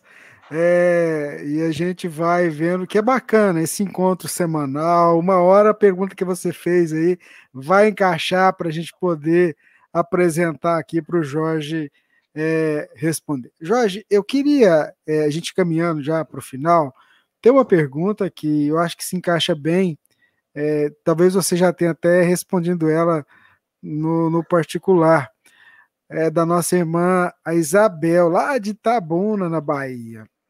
Ela diz oh, assim. Dona Isabel Cristina. Isso mesmo. Tenho duas filhas. Devolvi uma filha é. há sete anos para o outro lado, lado da vida. Vivi, vivi momentos muito difíceis, dia e noite, angustia, é, com muita angústia mesmo entendendo um pouco sobre a doutrina espírita. Após mais ou menos cinco a sete meses, ela apareceu para mim. Estava sonolenta e disse-me: Minha mãe, vim te ver rapidinho. E eu disse: Filha, você não pode estar aqui sem permissão. Ela imediatamente disse: Minha mãe, eu já vou, e abriu a porta e se foi. Após alguns dias, estava novamente sonolenta e senti o peso dela sobre meu corpo a me beijar e disse: Vim te ver, estou com saudade, preciso ir. Outro dia estávamos fazendo o evangelho no lar e a dire... ah. Só um momento. Você, Pode na primeira vez, na primeira vez que ela aparece, quem está sonolenta? É a dona a Isabel. Dona, a, isso, a dona Isabel. Em todos os momentos, tá. a dona Isabel é que está sonolenta. É a dona Isabel tá? que está sonolenta, ok. Tá, tá. isso. Outro dia estávamos Eu tinha fazendo. que era a filha na primeira leitura. Uhum. É. Outro dia estávamos fazendo o evangelho no lar e a dirigente do centro me disse que ela estava entre nós. Você pode tentar me explicar por que, que ela faz tempo que não aparece mais? Essa é a pergunta. Depois de tudo isso, né, o que ela queria saber é por que, que ela não está aparecendo mais. Isso aconteceu há cerca de cinco a sete meses atrás, quando ela apareceu pra, pela última vez para ela. E eu acho que pode ser também algo que possa até é, esclarecer para outras pessoas que talvez estejam nos acompanhando, que tenham a sensação, já que hoje é, é dia de finados, a gente lembra muito dos nossos entes queridos, e, e aí vai, Jorge. Essa vontade de poder encontrar com os nossos entes queridos é o grande desejo de todo mundo que perdeu um parente. Não há quem não queira ter uma notícia do filho, do pai, do marido, da esposa, Todo mundo quer. E a gente fica aliás, ávido esperando. Aliás, se tivesse um aparelho igual esse aqui que pudesse ligar e falar, né? Acho que esse é o grande sonho. É verdade. É verdade. Então, assim, o grande sonho de, de muitos, ou de todos que, de certa maneira, perderam seus parentes, é terem a possibilidade de poder rever, reencontrar, poder falar com esse que já desencarnou. Eu mesmo já tive a oportunidade de muita gente assim, não, eu não consigo falar com meu marido ou com meu filho. A minha filha já sonhou com ele três vezes e comigo ela, ele não aparece para mim. Então isso é muito comum, em que as pessoas elas se sentem de alguma forma é, chamadas para esse grande mecanismo que, que é a comunicação com o mundo dos espíritos. Nem todas as pessoas têm essa concessão, nem todas. Conheço muitas pessoas que há muitos anos perderam seus entes queridos nenhuma notícia, nenhum sonho, nenhuma palavra, nenhuma visão, nada. Enquanto que outros possuem um contato bem mais estreito, recebem cartas, é, sonhos, visitas. Isso varia de pessoa para pessoa, dona Isabel. No seu caso, a senhora é, já teve grandes oportunidades de poder ver, sentir sua filha próximo da senhora. E isso é maravilhoso. E a senhora pergunta por que, que essas coisas não aconteceram mais? O que, que está acontecendo? Bom, duas coisas basicamente podem ser a causa disso. A primeira delas é que a sua filha pode estar agora mais próxima, pode ter reencarnado, pode estar não necessariamente no seu lar, mas ela pode ter reencarnado. Ela pode estar numa tarefa no mundo espiritual, exercendo uma atividade qualquer é, diferente, ela pode estar numa uma, uma missão distinta, que ela não tem mais essa condição de estar se comunicando, então ela não está mais em condição de estar mantendo esse contato permanente. E a segunda causa que pode justificar isso é o fato de que, de certa maneira, o que aconteceu com Leon Denis. Leon Denis diz que quando ele era adolescente, ele via os espíritos, ele ouvia, ele tinha uma mediunidade imensa. E aí ele procurou a doutrina espírita para tentar entender isso aos 18 anos de idade. E começou a estudar o espiritismo. E à medida que ele foi estudando, a mediunidade foi sumindo. Ele era estudando, ela foi sumindo, até que ela sumiu. Aí disse: Puxa, mas agora que eu sou espírito, agora que eu posso usar, ela sumiu, por que isso? E na reunião mediúnica responderam para ele: porque você não precisa mais. Você, enquanto não tinha, você precisava para se convencer. Agora você não precisa mais. A mesma coisa eu posso lhe dizer. A senhora já teve diversas oportunidades de perceber sua filha. Então, repetindo para a senhora a frase de Jesus para Paulo, o apóstolo: Paulo, a minha graça te basta. Ou seja, a minha presença na tua vida é suficiente para que você suporte as suas dores. Assim também poderíamos dizer para a senhora, Isabel, a graça do Cristo lhe, lhe basta, a graça do conhecimento espírita lhe basta, a, a graça de saber que sua filha vive e da possibilidade que ela já teve de se comunicar já lhe bastam. Então, que a gente aprenda a valorizar essas coisas, porque nem sempre nós teremos em, em quantidade aquilo que a gente gostaria de ter em relação ao mundo espiritual. Isso serve para que a gente valorize e aqueles que já receberam possam então dizer quão valioso é um momento que seja na companhia daqueles a quem tanto amamos. E aí nós vamos nos fortalecer na fé dos conceitos que nós possuímos das verdades que nós já sabemos, porque felizes daqueles que creram sem ver, segundo disse Jesus na sua ressurreição, quando Judas, quando Tomé desconfia de que ele seja Jesus ressurreto. Felizes os que creem sem ver. Então, felizes de todos nós que acreditamos na doutrina espírita sem termos aquela prova extraordinária da sobrevivência do espírito, porque isso demonstra que a nossa razão, que a nossa lógica está se sobrepondo à nossa emoção e garantindo para nós o equilíbrio que a gente precisa ter. Então, para aqueles de nós que somos muitos, que não recebemos a mensagem ou a informação dos nossos parentes do lado de lá, saibamos que nós temos o conteúdo da doutrina espírita para ser o nosso grande instrumento de consolação. Os evangelhos nós encontramos uma parábola chamada Parábola de Lázaro e o Rico, em que Lázaro diz para o Senhor: Senhor, deixa eu voltar para falar com os meus parentes, para que eles mudem de vida, para que eles se transformem, para que eles acreditem que tem vida após a morte. Responde Deus para Lázaro: Seus irmãos já têm a lei e os profetas para o ensinar. Você não precisa ir. Então, nós temos do lado de cá toda a doutrina espírita e tudo aquilo que ela nos ensina para ser consolação e conhecimento suficiente para que a gente consiga atravessar os dias indiscutivelmente amargos de lembrarmos dos nossos entes parentes sem termos uma notícia sequer por onde eles andam. Mas, quando relembramos das verdades espíritas, da imortalidade da alma e da solicitude de Deus em nossos dias, os nossos corações se enchem de consolação, ainda que não tenhamos a chance de vê-los, nossas almas cheias de fé agradecem a Deus não a manifestação dos nossos entes queridos, mas as verdades espíritas que nos libertam de maneira definitiva. Muito bem, Jorge. A gente está caminhando para o final. Queria agradecer, sim, de coração, todas as pessoas que têm participado com a gente, que estiveram presentes. E assim, tudo isso que a gente faz, o esforço é porque você está do outro lado, os nossos amigos, parceiros que possibilitaram a gente multiplicar o alcance desse nosso singelo trabalho. O caminho, gente, é o estudo, é a reflexão. E a dúvida, ela é fundamental e importante.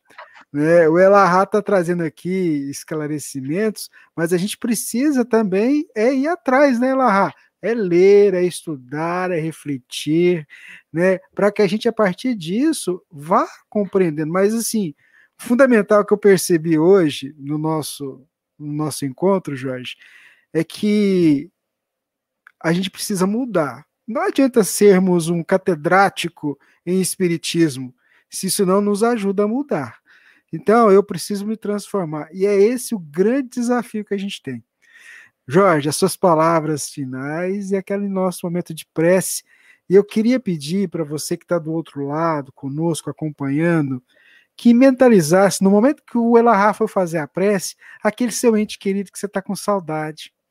Porque ele vai receber nesses minutos essa nossa vibração. E ó, eu vou ousar dizer aqui que você vai sentir a presença dele. É com você, meu amigo. É, na verdade, é, a síntese de todas essas discussões de hoje, elas correram por conta exatamente da questão da imortalidade da alma. Esse é um ponto essencial da doutrina espírita. A percepção de que a vida continua e tudo que decorre disso, porque todos os demais argumentos que o Espiritismo nos traz sobre o que seja o existir decorrem disso, da compreensão de que a vida continua. É a vida continuando que nos liberta da depressão. É entender que a vida continua que dá sentido ao nosso existir é entender que a vida continua que nos dá a força para lidar com os nossos conflitos familiares e as dores da convivência com os nossos filhos difíceis. É a compreensão da imortalidade da alma que nos consola o coração quando os nossos entes queridos partem. É entender que existe a imortalidade da alma para que a gente questione sobre reencarnações, quem foi reencarnação de quem, quem era o quê, qual o sentido e conceito de todas essas coisas. Então, na raiz de todos os conteúdos que o Espiritismo nos apresenta, está na base de tudo a ideia da imortalidade. E hoje, especificamente, é um dia de nós consagrarmos a nossa lembrança à imortalidade, ao dom de nós percebermos que a morte não foi capaz de separar os nossos corações das pessoas que tanto amamos. Saber que vamos existir para sempre é extremamente consolador. Saber que seremos almas felizes é extraordinário. Saber que o nosso futuro é venturoso e que nenhum de nós está fadado ao insucesso.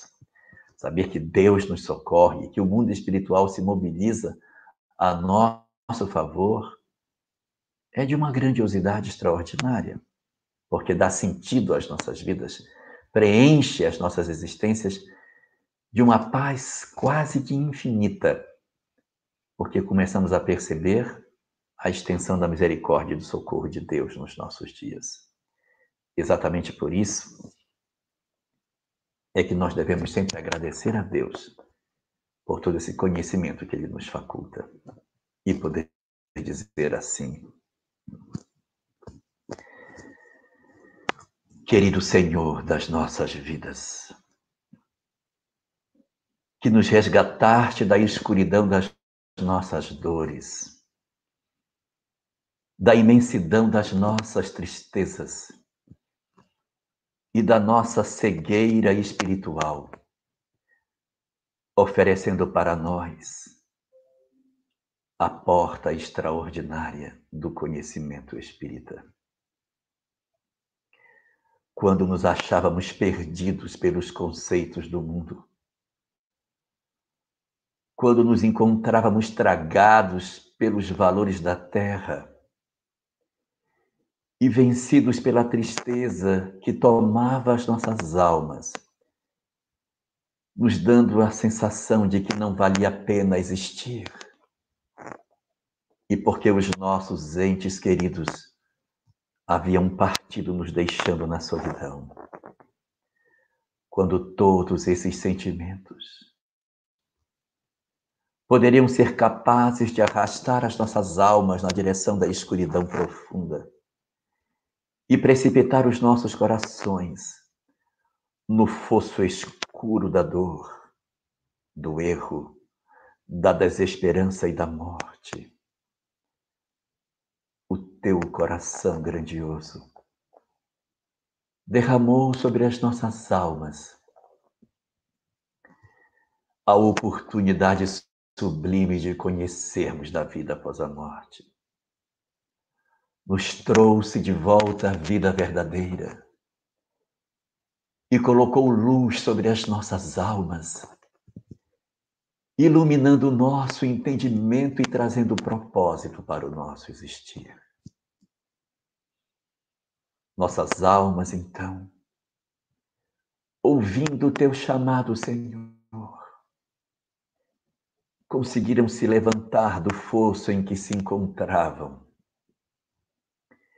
E ainda que os nossos joelhos estivessem desconjuntados, nós conseguimos erguer as nossas mãos e tu as tomaste, Senhor. E por isso te somos muito gratos. Te somos gratos não somente pelo conhecimento que tu nos ofereceste, mas mais do que isso, pela forma doce que nos trouxeste para ensinar a verdade da vida. Porque a luz que tu nos ofereceste não foi a luz que cegou as nossas almas de tanta intensidade, mas foi a luz branda do teu amor que nos trouxe da escuridão para que conhecêssemos a grandiosidade da luz. Trouxeste-nos, Senhor, de volta. E não nos ofereceste apenas o conhecimento que sacia os nossos cérebros, mas muito mais importante do que isso, colocaste-nos nos teus braços para que pudéssemos nos acolher das nossas tristezas, das nossas saudades e das nossas angústias. Ouvimos novamente a voz de teu filho dizendo: Vinde a mim, todos que vos achais cansados e aflitos, e eu vos aliviarei. E foi assim que nos colocamos nos teus braços, Senhor, confortados com a certeza de que a morte não existe para sabermos que os nossos parentes vivem, que os nossos amores continuam vivos e que permanecem conosco, preenchendo as nossas existências da Sua presença e da certeza, Senhor, do nosso reencontro. Dá assim a cada um de nós nesse momento a capacidade íntima de podermos perceber de mais perto o envolvimento daqueles a quem tanto amamos, levando os nossos melhores sentimentos aonde quer que eles estejam nesse momento, envolvendo os nossos entes queridos que partiram, na graça do nosso amor e do nosso desejo de que eles estejam bem. E se for, Senhor, da tua vontade, deixa-nos perceber a presença deles em redor de nós também. Que não somente os nossos pensamentos sigam até eles, mas que possamos também sentir o abraço e a presença daqueles que tanto nos amam, que nos sustentam, a nos dizerem dos seus amores, das suas saudades, mas das suas consolações. Deixa-nos perceber nossos irmãos que partiram, nossos amigos nossos pais e nossos filhos, nossos cônjuges amados. Que possamos sentir a presença de todos aqueles que são os nossos entes queridos. A nos envolver nesse momento em que a humanidade tanto pensa nos, neles como se fossem mortos, mas sabemos que vivem e que estão conosco por esse conhecimento extraordinário que nos trouxe de volta à vida, que nos deu condição de superarmos a nossa pequenez e que reestruturou as nossas existências para que fôssemos capazes de, por entre lágrimas, perseverarmos no caminho e no propósito que tu nos apontaste. Nós te rendemos graças, Senhor. Nós te agradecemos profundamente. E aproveitamos para te rogar pelos lares que isso desconhecem. De rogar pelos lares que não sabem que a vida continua, que estão sendo vítimas do materialismo, que derramou, derramou seu manto negro sobre nossa humanidade cegou os nossos olhos, Senhor. Que a tua luz infinita, que o teu amor sem par consiga varrer de alguma forma a escuridão sobre a qual estamos imersos e que uma réstia que seja da consolação infinita que reside em ti possa varar essa espessa nuvem que nos impede de sentir a espiritualidade, para que as mães possam sentir a vibração da presença de seus filhos essa noite. Que os seus corações sejam tomados pela presença dos nossos amigos espirituais, preenchendo suas almas quase que inconsoláveis da sensação de que seus filhos vivem. E esse conhecimento, Senhor, se espraie por sobre a nossa humanidade tão carente. Que a imortalidade da alma nos desperte para saber não somente que os nossos parentes vivem, mas que nós também vamos viver. Que nós iremos encontrar a consequência dos nossos atos, para que as nossas almas ganhem força no propósito de transformação. Que nós tenhamos mais lucidez nos caminhos que trilhamos e que façamos mais esforços para vencermos as nossas dificuldades e sermos verdadeiramente bons. Que seja a imortalidade da alma o grande farol a nos dar a certeza de que precisamos mudar e nos transformar. Ó oh, Senhor, Bendita mensagem consoladora do Espiritismo, que nos resgata de inúmeras formas para a majestade das glórias do teu reino. Obrigado, Senhor, por tantas bênçãos.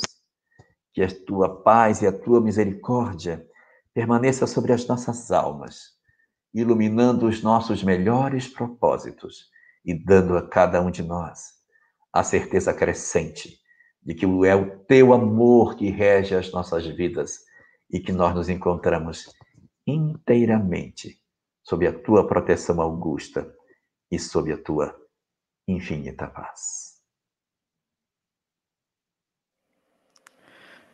Muito bem, a nossa gratidão mais uma vez a todos que estiveram conosco nestas duas horas de live de Pinga Fogo hoje. Jorge, Deus te pague, viu? Como diria o Simão Pedro. Muita paz, meu amigo. Muito obrigado. Obrigado. Uma boa noite para todos nós. Que Deus abençoe grandemente as nossas vidas e que nós saibamos aproveitar o que significa entender que a vida permanece para sempre. Muita paz, agradecimento a todos os nossos amigos que apoiaram e retransmitem o nosso Pinga Fogo, os amigos da FEB TV, da RAI TV, da TV7, da TV Secal, os companheiros da Web Rádio Amigo Espiritual, os nossos companheiros do Espiritismo.net, a nossa eterna gratidão. E vamos que vamos. Se Deus quiser, semana que vem a gente está de volta aqui para o Pinga Fogo de número 30. Tchau, tchau, gente. Fica com Deus. Muita paz. E se você não teve a sua pergunta respondida aqui, semana que vem tenta de novo, viu? Se Deus quiser, vai dar tudo certinho e a gente conseguir fazer isso. Tchau, Jorge. Tchau para todos e uma boa noite para nós. Esteja sempre em contato com o bem. No site e no aplicativo da Web Rádio Fraternidade, você encontra orações diárias, palestras e estudos que te sintonizarão com os ensinos do Cristo. Para acessá-los, basta entrar no site www.radiofraternidade.com.br ou baixar o aplicativo da Rádio Fraternidade. Neles, você pode ouvir a rádio em tempo real ou acessar o nosso acervo, Web Rádio Fraternidade, a emissora do bem na internet.